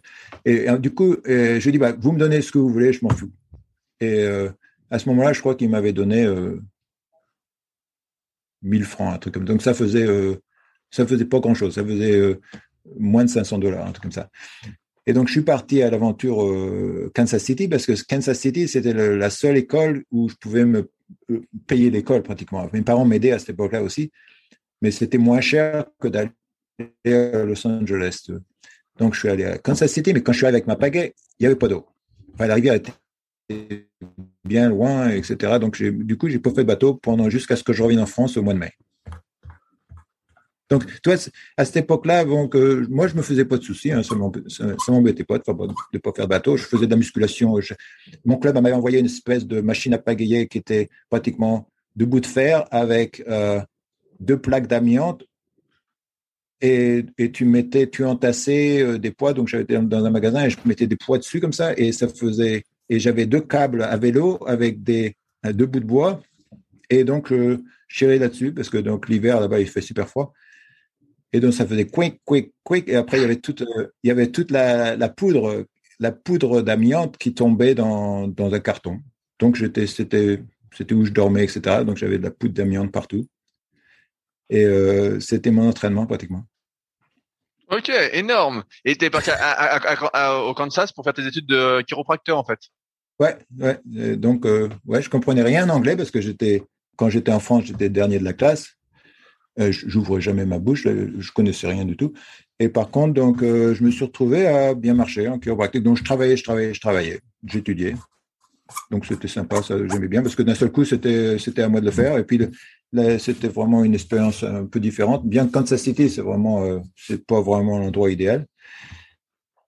Mais quand je suis rentré, donc j'étais le plus lent de toute l'équipe française, de, de loin. Toi, je suis fin de compte, j'avais pas d'argent. Donc, je suis, je suis rentré en, en stand-by. Tu sais, j'attendais qu'un avion euh, soit vide et qu'il me vienne, puisse me prendre pour euh, une centaine de dollars pour rentrer en Europe. Et puis, euh, j'ai débarqué à Paris. J'ai dit, tiens, ben, je suis de retour. Ils m'ont dit, bah, dis donc, tu vas moins vite qu'une fille. Et, et j'allais moins vite qu'une fille. Et comment je crois qu'il y avait, comment c'était pas, enfin, j'allais moins vite qu'une fille. J'arrivais pas à suivre les filles. Et donc, ils m'ont dit, bah, tu vas t'entraîner en Hongrie. Alors, je suis parti en Hongrie pendant un mois. Et puis à la fin du mois, en fin de compte, euh, les Hongrois, c'était bien parce qu'ils faisaient pas de bateau de l'hiver à cette époque-là, ils s'entraînaient pas l'hiver. Ils faisaient de, tas de trucs en, pièces, etc. Donc euh, j'ai progressé de la fin de la liste hongroise et en fin de compte, après un mois, je me suis retrouvé à gagner une médaille. Ok, ah, putain, t'es revenu hyper vite. Est-ce que les Hongrois, ils étaient, ils, étaient euh, aussi forts que maintenant à ton époque? Bon, ils avaient des hauts et des bas, mais il y avait, ouais, il y avait toujours des champions du monde dans leur équipe mais, mais je m'entraînais plus que les autres. Donc, euh, je m'étais entraîné. Il m'avait mis, en fait, c'est sympa les Hongrois, il m'avait donné un beau bateau en bois tout neuf. Et, et en plus, donc, il, euh, m'avait mis avec le bateau champion du monde en K2. Et alors, moi, je m'entraînais. Eh ben, du coup, moi, j'étais tellement content de faire du bateau et d'être en Hongrie que je m'entraînais deux fois plus que. Alors, il, il s'était plaint à l'entraîneur que je m'entraînais trop. C'est-à-dire que tu faisais quoi là ah ben, Je ne me rappelle plus du tout, mais enfin, ils n'étaient pas contents. Et euh, donc, ils étaient tellement pas contents qu'à la course, on a fait la course à Szeged. Alors, c'était, en fait, ça, c'est des histoires, toi. C'était, c'était idéal pour moi, toi, parce que c'était l'aventure. Je me sentais libre. J'avais, euh, j'avais, euh, la vie, c'était vraiment un jeu à cette époque-là. Et en plus, je gagnais les courses ou alors c'était rigolo. Donc, j'étais très content. Donc, quand je suis content, je vais vite. Donc, du coup, j'arrive à, à Szeged, je prends la voiture. Euh, je, je, en fait, j'étais comme une personne d'honneur. En fin de compte, j'étais avec le DTN, euh, le TDN, le président machin, dans une espèce de voiture noire qui ressemblait, c'est les voitures, euh, comment ça s'appelle? Les voitures, euh, les voitures russes. C'était. Ouais, ouais, je, je, je, vois ce que tu veux dire. J'arrive là-bas. Et puis, quand c'est le, le, moment de la finale, je vois, je vais cherche, je cherche mon bateau bois et mon bateau est là, mais il n'y a pas de bar à pied. Alors, on cherche le bar à pied. Il y avait quelqu'un qui était dans l'équipe euh, hongroise qui était colère parce que moi, j'avais le beau bateau.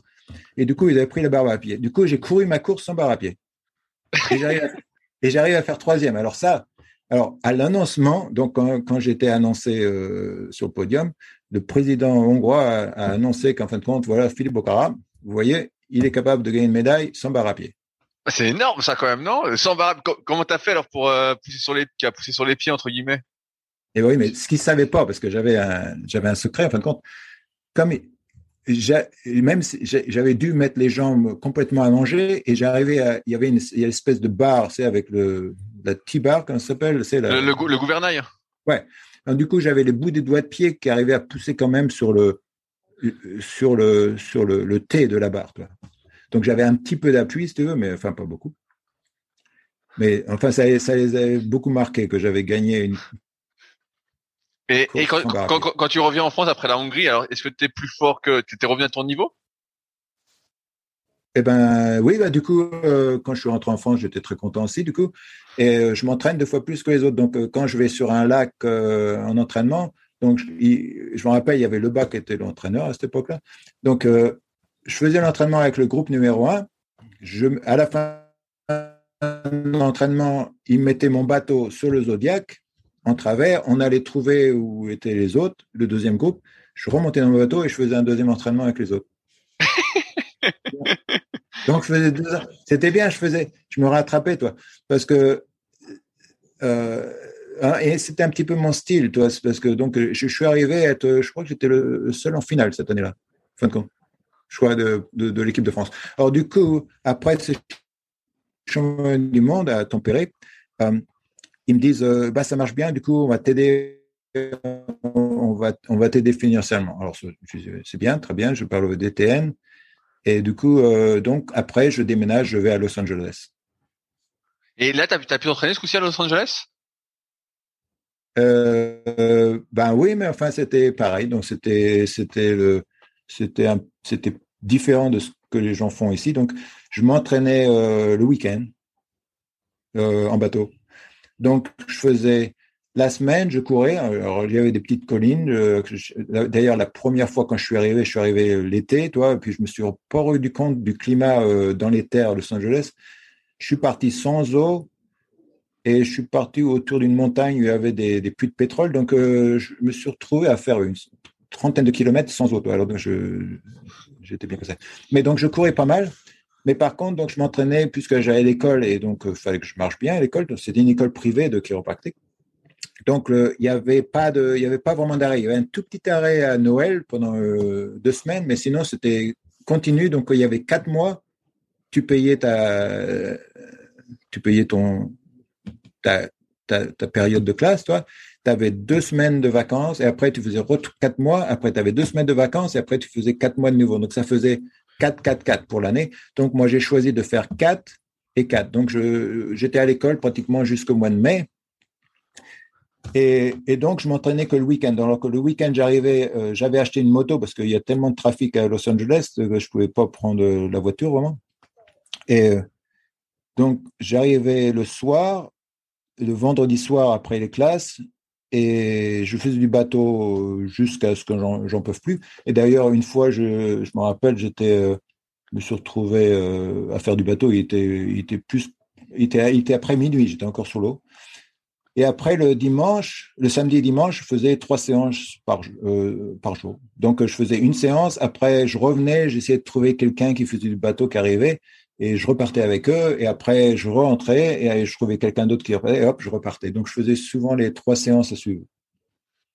Ah ouais ah bah là là, là, là quand t'es rentré en France c'était en forme ce coup-ci. Euh, ben oui c'était l'année des jeux. C'est l'année des jeux donc moi je m'entraînais que l'année des jeux enfin quand tu regardes c'était complètement débile en fin de compte euh, si j'avais à refaire, ben, je dirais ben non, c'est l'année des Jeux, Philippe. Si tu si tu t'entraînais comme ça à plein temps, comme les autres pays, ben, ce serait beaucoup mieux. Non, mais c'était pas dans mon esprit. En fin de compte, je n'avais même pas pensé. Euh, arrête de faire euh, des jeux, fais que du, fais que du kayak, toi. Donc, mais, mais peut-être parce que parce que les jeux c'était pas un vrai objectif pour toi. Tu prenais peut-être ça encore comme un jeu? Ouais, c'est ça, ouais. Bah, c'était c'était c'était comme une, euh, je sais pas. Euh, je pense que je réfléchissais pas beaucoup beaucoup et surtout j'ai ma stratégie était était différente. Mais, mais, est-ce qu'à l'époque tu avais un, un entraîneur qui te donnait les séances à faire? Non. Non, c'est pour ça que donc euh, ce qui était bien, en fin de compte, c'était bien parce que ça me, ça toi, j'ai vu euh, une émission, euh, je me rappelle plus du titre. pourtant, j'avais beaucoup aimé. C'était une, c'était un film en fin de compte sur les athlètes qui sont qui sont pas conformes. Et tu voyais, il y avait Greensky, c'est le celui qui joue au hockey là. oui, oui, je vois. il y avait un boxeur qui avait les bras trop courts, toi, qui est, qui est devenu champion du monde. Il y avait que des gens qui avaient des des choses hors de la normale. Et quand ils sont hors de la normale, ils arrivent à faire des exploits. Et donc, c'était un petit peu la manière dont je vivais. Moi, j'étais hors de la normale. Et, euh, euh, qu'est-ce que était ta question déjà? Oui, je dis, bah, là, Los Angeles, ça s'est bien passé pour toi en 84. C'était un peu comme chez toi finalement aussi. Ouais, c'était bien passé, sauf que euh, le problème, c'est de nouveau, j'étais, euh, ça se passait très très bien. Et en plus, donc à Los Angeles, quand j'étais à Los Angeles, j'étais tout le monde trouvait que j'étais celui qui était qui savait faire du kayak. Donc euh, à chaque fois que je faisais une séance, on me disait qu'est-ce qu'on fait? Alors du coup, d'un seul coup, je me suis retrouvé à être euh, l'entraîneur en fin de, de tout le monde, de tout le monde. Tout, le monde disait bah, qu'est-ce que je fais?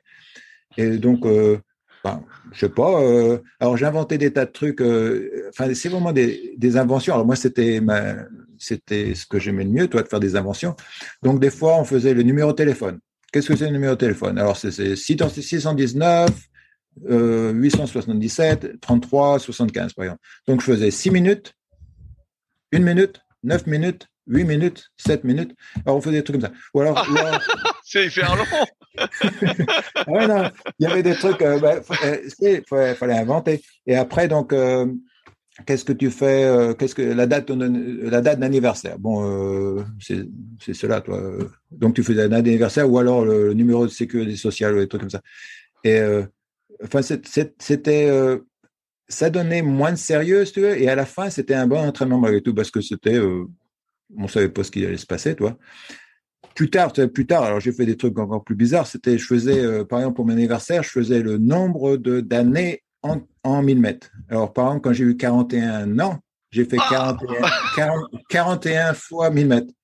Sauf que à la fin du compte, euh, et, j'allais vite, en fin de compte, je ne faisais pas doucement, toi. Sauf qu'à la, à la fin de ma 40, ça, c'était ma 40e, 40e année. Il y a un qui, un de l'équipe qui arrive et il dit Qu'est-ce que tu fais? Bah, Je suis en train de faire 40 fois 1000 mètres. Et combien il t'en reste? Il m'en reste 8. Et du coup, euh, je me suis, euh, me suis fait mal au dos, en fin de compte. Parce que donc, lui, il était frais, donc j'étais, j'essayais d'aller vite encore. Enfin, j'avais que des trucs comme ça, toi. Mais c'était rigolo, en fin de compte. J'ai inventé des tas de trucs. Par exemple, euh, quand il y avait des pays étrangers qui arrivaient, comme il y avait le champion du monde euh, australien qui était, euh, non, autrichien qui était venu, il me disait comment comment tu fais pour aller vite? Je lui disais bah faut manger des sandwichs à la banane. Alors alors du coup et j'avais une, petite technique pour ça. D'ailleurs, tu mangeais des sandwichs à la banane avant de faire du bateau pour que ton, ton estomac soit bien plein, pour que ça t'aide à, à, relaxer, pour pouvoir toujours respirer, toi. Et je sais que, enfin, j'inventais des tas de trucs comme ça, c'était intéressant. et, ça, ça, te plaisait ce, rôle d'entraîneur euh, que tu avais? Ouais, ouais, j'aimais bien. Ouais, ouais, c'était, c'était toujours. Euh, j'étais connu pour euh, inventer des tas de trucs. Enfin, c'était, c'était rigolo. il y a des, en plus, il y avait, à Newport, c'était à Newport, donc c'était, il y avait des, comment s'appelle Il y avait des étrangers qui venaient souvent, donc je, me retrouvais avec des Allemands, avec des, des Argentiniens, enfin des, et donc à chaque fois j'étais l'entraîneur. Donc c'était, ils me demandaient qu'est-ce qu'on fait? Et donc, ah. vas-y Philippe. Donc c'était c'était intéressant parce que c'était toujours rigolo quoi. C'était quoi ton, ton poids de forme pour 2 m 01 eh ben, c'était pas un poids de forme. En fin de compte, c'était un poids euh, idéal pour le bateau parce que à cette époque-là, des bateaux en bois qui étaient vraiment, c'était, c'était débile les bateaux quand, quand, quand j'y pense. Toi. Donc il y avait un bateau femme, un, un, bateau homme pratiquement. Et donc euh, les bateaux, si tu étais au-dessus de 80 kilos, le bateau il avançait pas du tout. Donc il fallait que je fasse. Le, le but c'était en dessous de 90. Ah ouais, donc ça, t'étais assez léger finalement. Euh pour ta taille. Ben, ouais, j'avais pas le choix. Hein. Euh, si bien que je faisais ça aussi. Des fois, l'hiver, j'étais un peu plus lourd. Et quand arrivaient les compétitions, ben, d'un seul coup, je, descendais à 87 kilos, un truc comme ça. Et puis d'un seul coup, pouf, tu vas bien plus vite. Et, et, et, pour descendre en poids, est-ce que tu faisais attention à ton alimentation? Euh, bah oui, généralement, arrêté de manger des, des, des, cochonneries, en fin de compte. Parce que à, une époque, ben, quand j'étais en les premières années, quand j'avais pas euh, beaucoup de finances, ouais, ben, je mangeais surtout euh, je mangeais du pain, des bananes, des trucs qui étaient, euh, qui étaient pas chers, en fait, compte. Et euh, quand tu arrives en France, d'un seul coup, euh, le régime américain est pas aussi bon qu'en France. en France, tu, manges automatiquement bien, toi. Donc, je me rappelle quand je faisais, quand je voulais vraiment perdre du poids, bah, je mangeais plus de pain. enfin, je mangeais pas mal de fruits pour avoir les, minéraux et, et, le liquide, toi et, rester hydraté, mais je mangeais de, la salade, de la viande, pas, en grande quantité, mais de, pas mal de salade pour les, minéraux surtout. Et, euh, et, je perdais du poids super vite. Eh ouais. Et mais, euh, mais c'était, mais je suis encore une fois, puisque je, je, je sais pas pourquoi, peut-être une tendance autistique, toi, je suis très sensible à l'alimentation. Donc, euh, quand quelque chose ne me convient pas, je le sens tout de suite. Donc, euh, ça peut être, euh, tu peux manger une, une pêche, et euh, une pêche, ça ne veut pas dire une pêche, ça dépend où, d'où vient la pêche, tu veux. Donc, si tu, tu, je peux me sentir bien à manger une certaine pêche, et si tu achètes d'autres pêches d'ailleurs, d'un ce goût, je me sens pas aussi bien. Et donc, surtout, ce que en étant chiropracteur, ce que je développais, c'était après, quand j'ai fini d'être gradué, euh, quand j'ai fini mon école en chiropracteur, après j'ai commencé à faire de la nutrition. Mais au départ, donc euh, c'était un peu, c'était pas toujours l'idéal. Est-ce que la, médaille de 84 c'est une consécration pour toi? Bah, euh, c'est une, bah, consécration surtout parce que c'est la seule médaille que j'ai eue, si tu veux. Donc euh, c'est la consécration, c'est d'avoir réussi en équipe. Moi, moi, ce qui me fait vraiment, vraiment plaisir, c'est de savoir que j'ai eu la médaille avec quelqu'un d'autre, avec, mes amis, toi. Euh, et, et, et, je pense qu'ils étaient même, la médaille elle-même. Euh, plus tard, il y a l'histoire de Séoul, etc. Donc, euh, j'ai toujours trouvé que les médailles, c'était, c'était une manière de fonctionner qui marchait pas vraiment pour moi. C'est, c'est la manière d'autorité qui donne un, qui donne une validation, un reward, c'est un cadeau, ou alors si tu gagnes pas la médaille, tu es puni. C'était cadeau punissement. Donc, mais par contre, quand tu vois, euh, c'est un rassemblement pour, pour nous, en fin de compte, dans le CACAT, c'était un rassemblement. Mais tout le monde était très stressé parce qu'en fin de compte, euh, j'aurais dû gagner une médaille euh, facilement en monoplace parce que j'avais. Toi, ça, marchait bien en monoplace, mais en fin de compte, je me suis retrouvé à, faire là une grosse erreur avec d'abord, je ne comprenais pas comment le stress affectait, ma, jouait, sur moi, toi. Et en plus, je suis, je suis, quand je suis arrivé aux États-Unis, le changement d'alimentation, j'avais pas vraiment faim. Je faisais 86 kilos à cette époque-là, je crois bien. Et je me suis dit, tiens, je vais manger des yaourts. Et j'ai mangé des yaourts américains et je me suis retrouvé avec une allergie. Donc, euh, le jour de la course, ça marchait pas du tout. Et, je me suis entraîné avec Pascal Boucherie, qui était mon partenaire euh, pour monter sur l'eau, généralement. Euh, et c'est que je dis, ben, Pascal va, il va vraiment vite aujourd'hui. Et puis, je me suis bien rendu compte que c'était moi qui n'allais pas vite du tout, toi.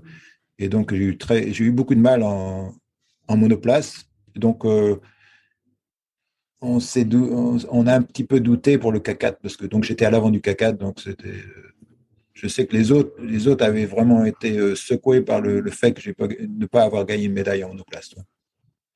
Donc tout le monde était content. Donc si tu veux, c'est vrai à la fin, c'était une consécration. Mais enfin, j'étais un petit peu déçu comme parce que donc j'avais l'impression de pas avoir fait ce que je voulais faire. Donc normalement, j'aurais. Mais, justement, là, tu parles de stress, alors que justement, tu disais que tu prenais ça pas. Euh, ouais, ouais, bah, c'est ça. Sérieusement, alors, alors comment ça ouais. Tu vois? Eh ben, Ouais, c'est ça, c'est ça l'histoire. C'est qu'en fin de compte, euh, pour bien fonctionner, pour moi, il faut que ce soit reste un jeu. Et, et les Jeux olympiques, c'est pas vraiment un jeu, si tu veux. Toi, on appelle ça des jeux. Non, ça devrait être des jeux. Mais quand tu arrives au jeu, tu fais vraiment partie d'un système qui te demande de faire des médailles et pratiquement tu es, euh, celui qui doit produire les médailles. Donc, d'un seul coup, tu deviens important pour les autres, si tu veux. Moi, j'aime bien être important pour moi, si tu veux. Donc, je gagne les médailles, ça me fait plaisir, je suis content, ça me donne de l'énergie. Mais quand tu arrives au jeu, donc, il y a une obligation. C'est, plus vraiment un choix. faut, faut vraiment bien faire. Et d'un seul coup, il y a la pression des autres. Donc, c'est, de nouveau, c'est, ça, ça me, ça m'a ramené, tu vois, si tu veux, quand j'étais à l'école. Donc, faut, faut, faut faire ce qu'on dit de faire, si tu veux. Et d'un seul coup, bon, c'est, je deviens super stressé. Et quand je suis super stressé, ben, d'un seul coup, je commence à, penser. Je pense, euh, je commence à avoir des doutes, etc. Alors que normalement, j'ai pas de doute. Euh, quand je joue, il n'y a pas de doute. C'est pour ça que j'étais tellement à l'aise sur le, le 10 mm, par exemple. J'arrête pas de jouer, je, poussais les gens dans les herbes, etc. Mais pas de problème. Et j'arrivais à gagner le 10 000 mètres facile, et notre, toujours assez facilement. Par contre, sur les, quand es une ligne de départ, d'un seul coup, si tu, si tu te mets à réfléchir, à dire, ben, dis donc, euh, euh, maintenant, faut faire, faut bien faire. d'un seul coup, il y, a un changement. Toi, tu n'es plus la même personne. D'un seul coup, ce qui se passe pour moi, c'est pratiquement euh, ce qui se passait à l'école. Toi, tu es coincé et tu peux plus bouger. Et d'un seul coup, je deviens paralysé, si tu veux. Donc, je devenais paralysé par, par la, pression de ne plus être moi-même, si tu veux. Ah non, mais je, vois ce que tu veux dire, ouais, je vois que ça t'enferme dans un truc. Euh. Et, en plus, donc, euh, si les gens demandent quand tu es le favori pratiquement pour gagner, comment ça va? Est-ce que tu vas gagner? Au départ, tu, peux jouer le jeu, mais à la fin du compte, tu te commences à dire, ben oui, en fin de compte, est-ce que je vais gagner? Est-ce que je me sens bien? Et, toi, tout ça, c'est à cette époque-là, j'étais vraiment euh, livré à moi-même, donc j'étais pratiquement euh, celui-là qui était, euh, enfin, j'étais le responsable du CAC4 et, j'étais vraiment pratiquement, il y avait trop de choses, il y avait trop, il y avait trop, il y avait trop pour moi à cette époque-là, toi. Et est-ce que ça te pousse Est-ce que c'est une de tes motivations pour faire 88 84 Ouais. Euh, non, bah oui, 88. Euh, bah non, en fin de compte, non. Après 84, bah, c'était 84. Et après, donc, euh, je me il y avait mes coéquipiers, tout le monde, ils étaient très contents. moi, j'étais très content. Enfin, j'étais très content d'avoir des coéquipiers. J'en avais déjà en 80, tu vois, mais en 84, la différence, c'est que j'étais euh, responsable du bateau. En 80, il y avait, on m'avait mis, on m'avait dit, d'accord, tu peux être à l'avant du bateau, mais il n'y avait pas cette, euh, on n'était pas soudés comme on était en 84. En 84, je, suis sauté dans, en fin de compte, j'ai commencé à faire le CAC4 simplement quand je suis rentré en France et euh, en, je crois que c'était au mois de mai. Et en fin de compte, il y avait déjà un CAC4 et on m'a dit, tiens, ben, est-ce que, je monte à l'avant et le bateau n'avançait pas du tout. Euh, quand je suis monté à l'avant, euh, tout le monde avait l'impression que le bateau d'un seul coup devait marcher super fort parce que j'étais j'étais le plus fort dans le bateau. Et en fin de compte, on, est, on était tellement lent que euh, on est tellement lent qu'en fin de compte, tout le monde était déprimé. Et du coup, j'ai, on, a, on s'est entraîné à se supporter les uns les autres. Par exemple, je faisais des entraînements, il fallait rester sur la même ligne. Je savais que j'allais plus vite que certains, et, et, mais par contre, on restait sur la même ligne. Donc, on faisait des exercices, par exemple 30 secondes, 40 secondes, des trucs comme ça, et on arrivait, on arrêtait. On arrêtait, mais on restait sur la même ligne pour, donner un. Pour, commencer à être une équipe, si tu veux. On, avait confiance en l'un et l'autre d'une manière qui était assez remarquable, toi. Et donc, d'un seul coup, ben, d'être le très bon, très mauvais bateau. On a commencé à marcher de mieux en mieux. Donc, euh, au jeu, on était, on était très bien normalement, mais peut-être qu'on aurait pu faire un petit peu mieux si tu veux. Qu'est-ce qui fait que tu continues euh, après 84 eh ben, je repars aux États-Unis, donc je, je, je recommence l'école, donc, et puis, euh, et en 85, je reviens, et puis je gagne pratiquement toutes les courses en monoplace quand je reviens euh, en Europe. Et après, je dis, je, mon copain Pascal, donc je, je, dis, tiens, ben, on, va faire du K2.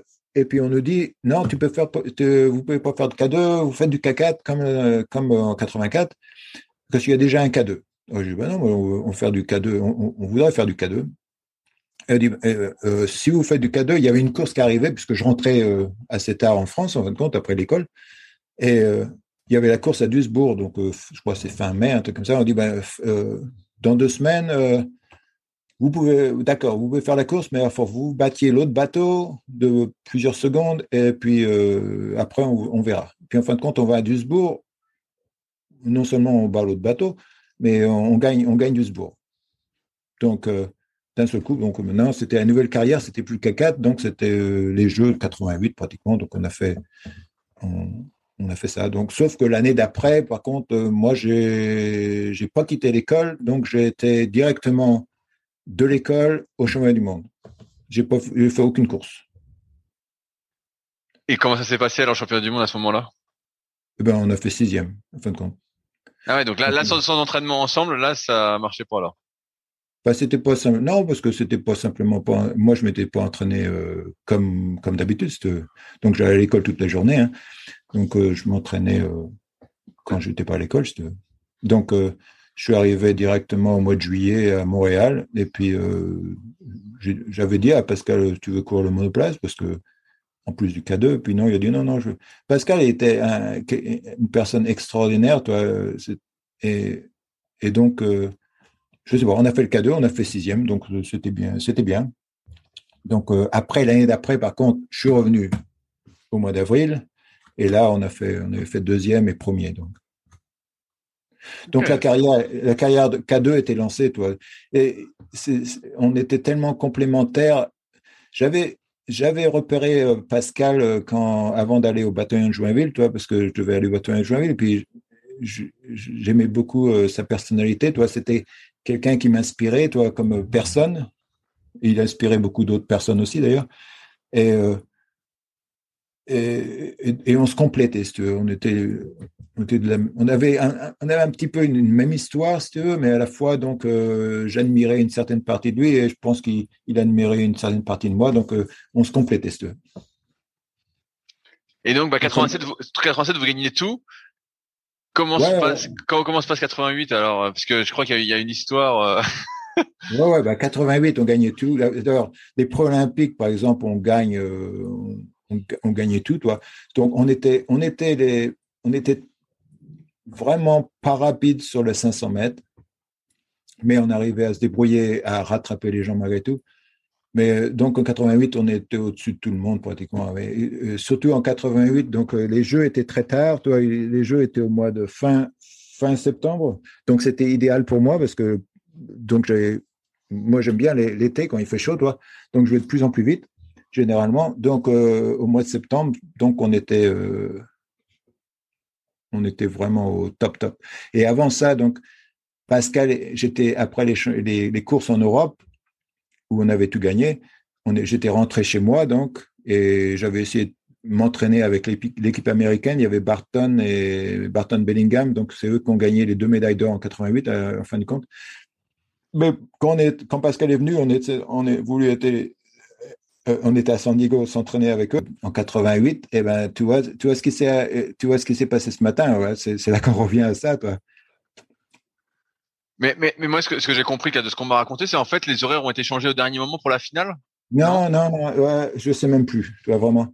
Ah, tu vois, ce qui s'est passé ce matin, tu vois, je devais être euh, au téléphone avec toi à. À 8 heures chez toi. ouais, à 8 heures chez moi. Et et, c'est moi qui t'ai demandé la date. C'est moi qui t'ai dit l'heure.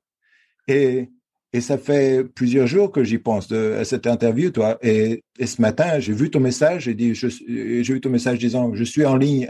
il est 8h15. Je suis, euh, ben, je suis prêt. Et je dis, bah, tiens, c'est bizarre. Il est vraiment près de bonne heure. Et parce que ça a changé dans ma tête. Et c'était à 9h, toi. et j'ai dit à tout le monde, j'ai dit à ma femme, j'ai dit à l'ami qui est avec nous, là, c'est à 9 heures. Donc, j'avais mis, j'avais mis mon ordinateur, blablabla, je chantais, euh, je sais pas quoi avec elle, avec, elle d'ailleurs. Et puis d'un seul coup, j'ai dit, bah, est-ce qu'on peut reporter? J'ai dit, mais qu'est-ce qui se passe? Euh, toi, Et, c'est ce qui, et la même chose s'est passée au jeu. Toi, c'est, on était livrés à nous-mêmes parce que donc tout marchait bien avec nous-mêmes, si tu veux.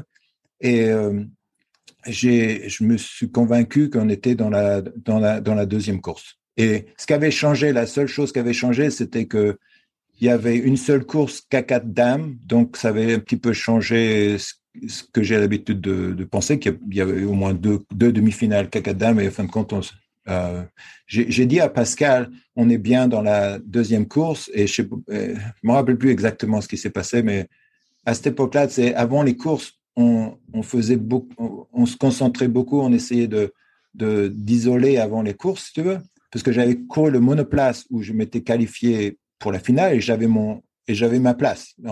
Euh, je savais de ma ligne, etc. où j'allais être. Et en fin de compte, euh, après il y avait le K2, il y avait une, c'était l'hiver, c'était presque, c'est pas l'hiver, mais c'était le presque le mois d'octobre à Séoul, donc il faisait froid. Donc on a pris la douche, on était dans le vestiaire, on était et on attendait en fin de compte l'heure et les annonces euh, au haut-parleur. Et en fin de compte, on a attendu caca dame, blablabla. On dit ah bah faut qu'on se mette, faut qu'on commence à se préparer. Et j'avais et en fin de compte, on était la première course.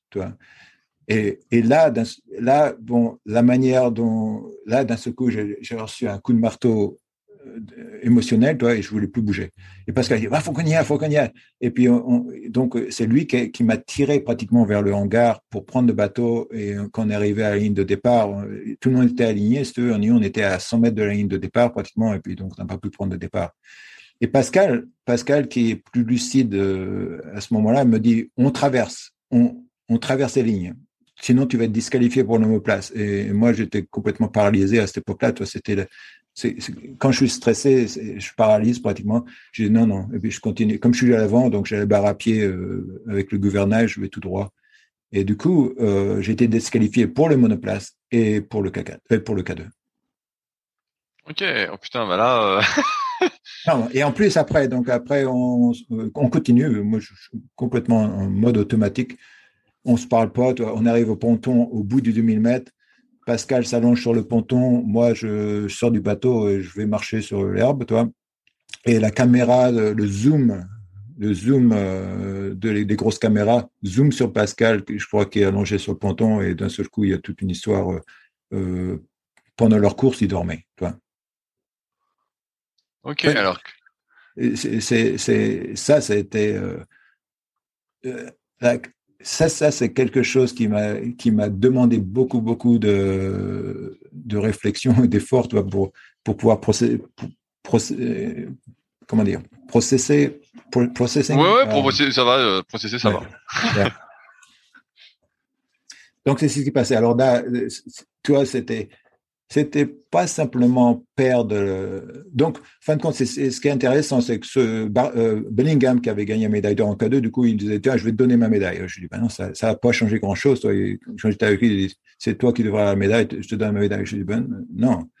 Et puis, en fin de compte, euh, il me dit euh, Tu sais que celui-là qui a, pris ta place en monoplace, il a écrit, donc c'était Thompson qui avait gagné les, les, Jeux en 84, donc il était champion olympique.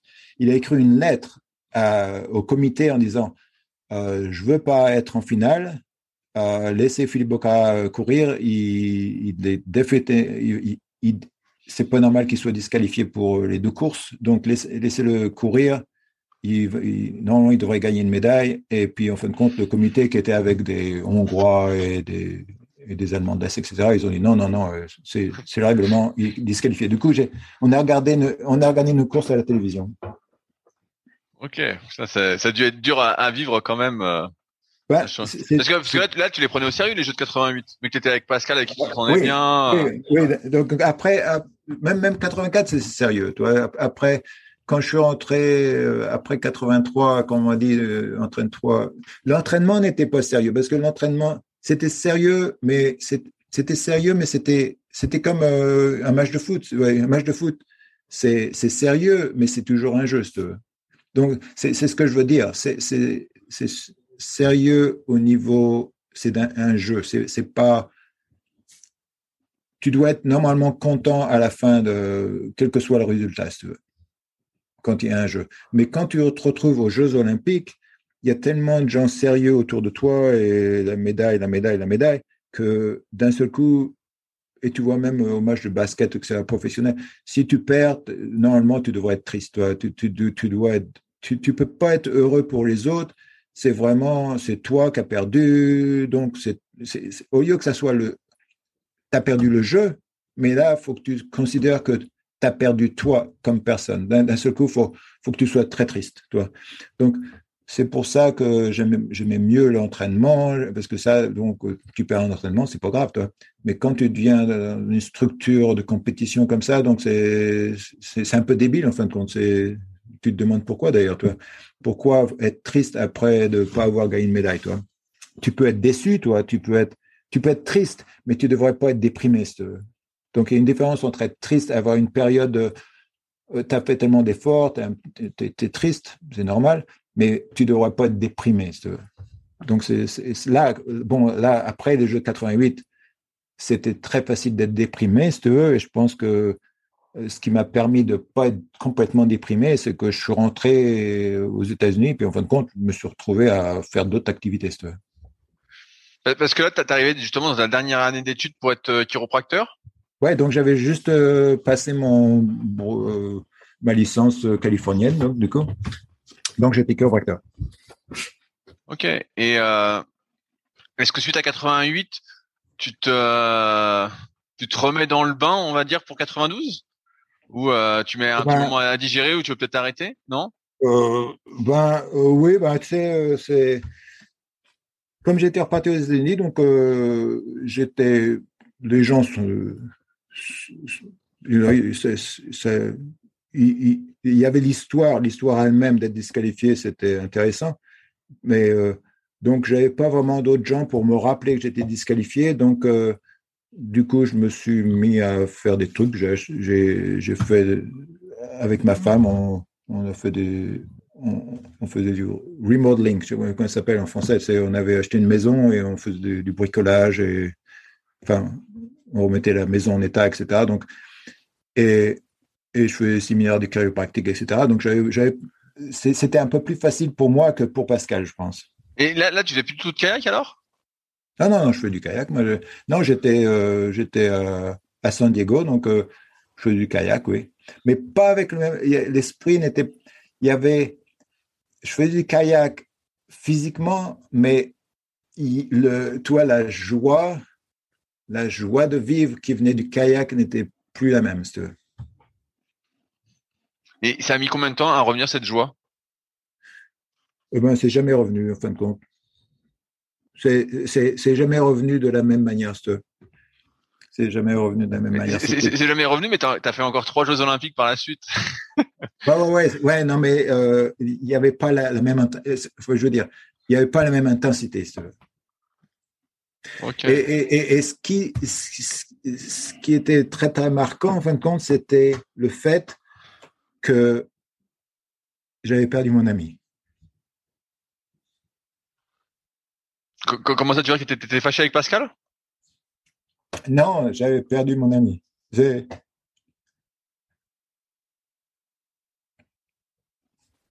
J'ai pas compris, euh, Philippe. C'est. T'as eu un, eu un décès d'un proche? C'était euh, très très dur entre nous de voir le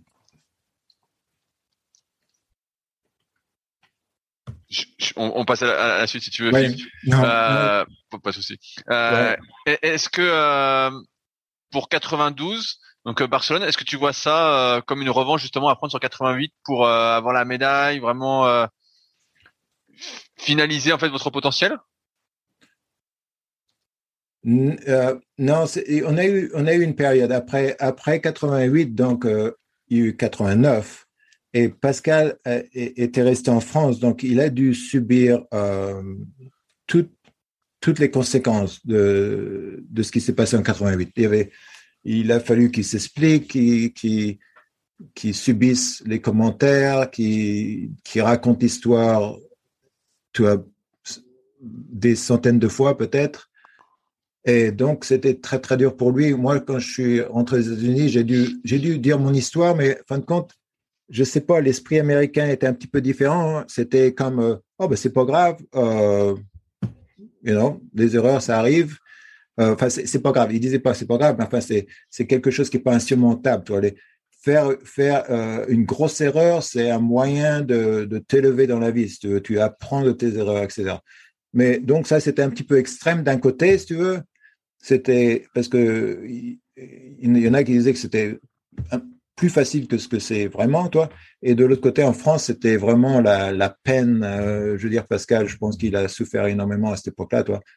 Et quand on est rentré ensemble, donc euh, en K2 en 89, en fin de compte, il y avait il y avait plus de vie dans le bateau, toi. Il y avait plus de vie dans le bateau du tout.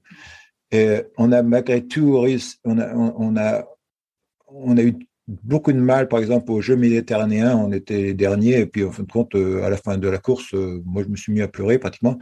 Mais par contre, on, au chemin du monde, on, est on est arrivé à se remettre un tout petit peu ensemble, toi, on a fait sixième. Mais par contre, donc, euh, je ne sais pas ce qui s'est passé en France, parce que j'étais pas là d'ailleurs mais il y a eu une rumeur disant que donc j'accusais Pascal d'avoir manqué en 88, alors que c'était pas vrai du tout, toi, mais je ne sais pas comment ça s'est passé. D'ailleurs, je, je, parle régulièrement à Pascal, de toute façon, on est toujours amis, donc euh, on, a, on, a parlé de ça d'ailleurs. Mais conclusion, il décide de paguer euh, le K2 avec Bernard Boisjon, qui était une très bonne idée en fin de compte, parce que donc fallait qu'on soit séparés à cette époque-là, parce que on, avait trop de, on se regardait. Si je regardais à Pascal, ça me rappelait de, de en fin de compte, j'avais, j'avais construit comme une, une responsabilité, toi, euh, feel guilty, je ne sais pas comment on dit en français. Oui, oui, tu te sentais coupable. coupable, toi, parce que j'étais, c'est, je, je sais que c'est moi qui a, qui a je me rappelle plus exactement comment, mais j'ai dû dire on est dans la deuxième course, toi. Et je comprenais pas pourquoi d'ailleurs, mais, maintenant je sais parce que je suis dyslexique, je confonds les trucs. Enfin, il y a des tas de trucs qui arrivent, toi. Et, et en plus, je sais que j'ai je j'avais pas d'entourage, toi, pour. Euh, je pensais pouvoir faire les choses moi-même, toi. Et c'était une erreur parce que la logistique, ça, c'est vraiment pas mon truc, toi. Et donc, euh, j'avais, j'avais pensé que la logistique, c'était plus le truc de Pascal. Donc, euh, conclusion, j'avais laissé tomber la responsabilité pour ça, toi. Mais donc, Pascal a fait du K2 avec Bernard Boijon l'année d'après, en 90. Et donc, moi, je me suis mis au monoplace, du coup, et et au départ, donc ça marchait pas trop bien parce que en faisant mes en, faisant mes travaux de maison, toi, j'ai fait du marteau piqueur, je sais pas toi, je me suis fait mal au dos. Euh, je pense que c'était au mois d'avril, un truc comme ça. Donc j'avais dit bon bah c'est fini, je peux plus faire de bateau, j'ai mal au dos, euh, etc. Et quand je suis rentré en France malgré tout pour m'expliquer que j'ai, bah, je pense que ça allait plus marcher maintenant, toi. Et en fin de compte, je me suis fait battre par Pascal euh, à la, régate de Paris. Donc, je crois qu'il avait gagné un truc comme ça. Et moi, j'avais fait. Donc, j'avais euh, dit à l'entraîneur, bon, c'est pas grave, hein, je rentre chez moi. Euh. Il me dit, non, non, non, non, tu rentres, tu rentres chez, tu rentres chez toi, tu t'entraînes et tu reviens au mois de juillet et on va faire, tu vas faire une course contre Pascal et celui qui gagne avec une longueur d'avance va courir les, monoplaces. Parce que Pascal voulait faire le monoplace et le biplace parce que donc, il y a eu cette histoire de rumeur que j'étais, euh, je l'accusais, etc. Donc, du coup, Pascal, il avait entendu ça euh, derrière son dos et après, ça, lui montait la tête. Donc, il était très, en colère, était très en colère contre moi. Donc, je rentre euh, des États-Unis et, et, du coup, je, me retrouve à faire presque 3,30, un truc comme ça, je ne sais pas pourquoi d'ailleurs. Et donc, Pascal ne se présente pas comme rival, en fin de compte, donc je fais le monoplace. Ok.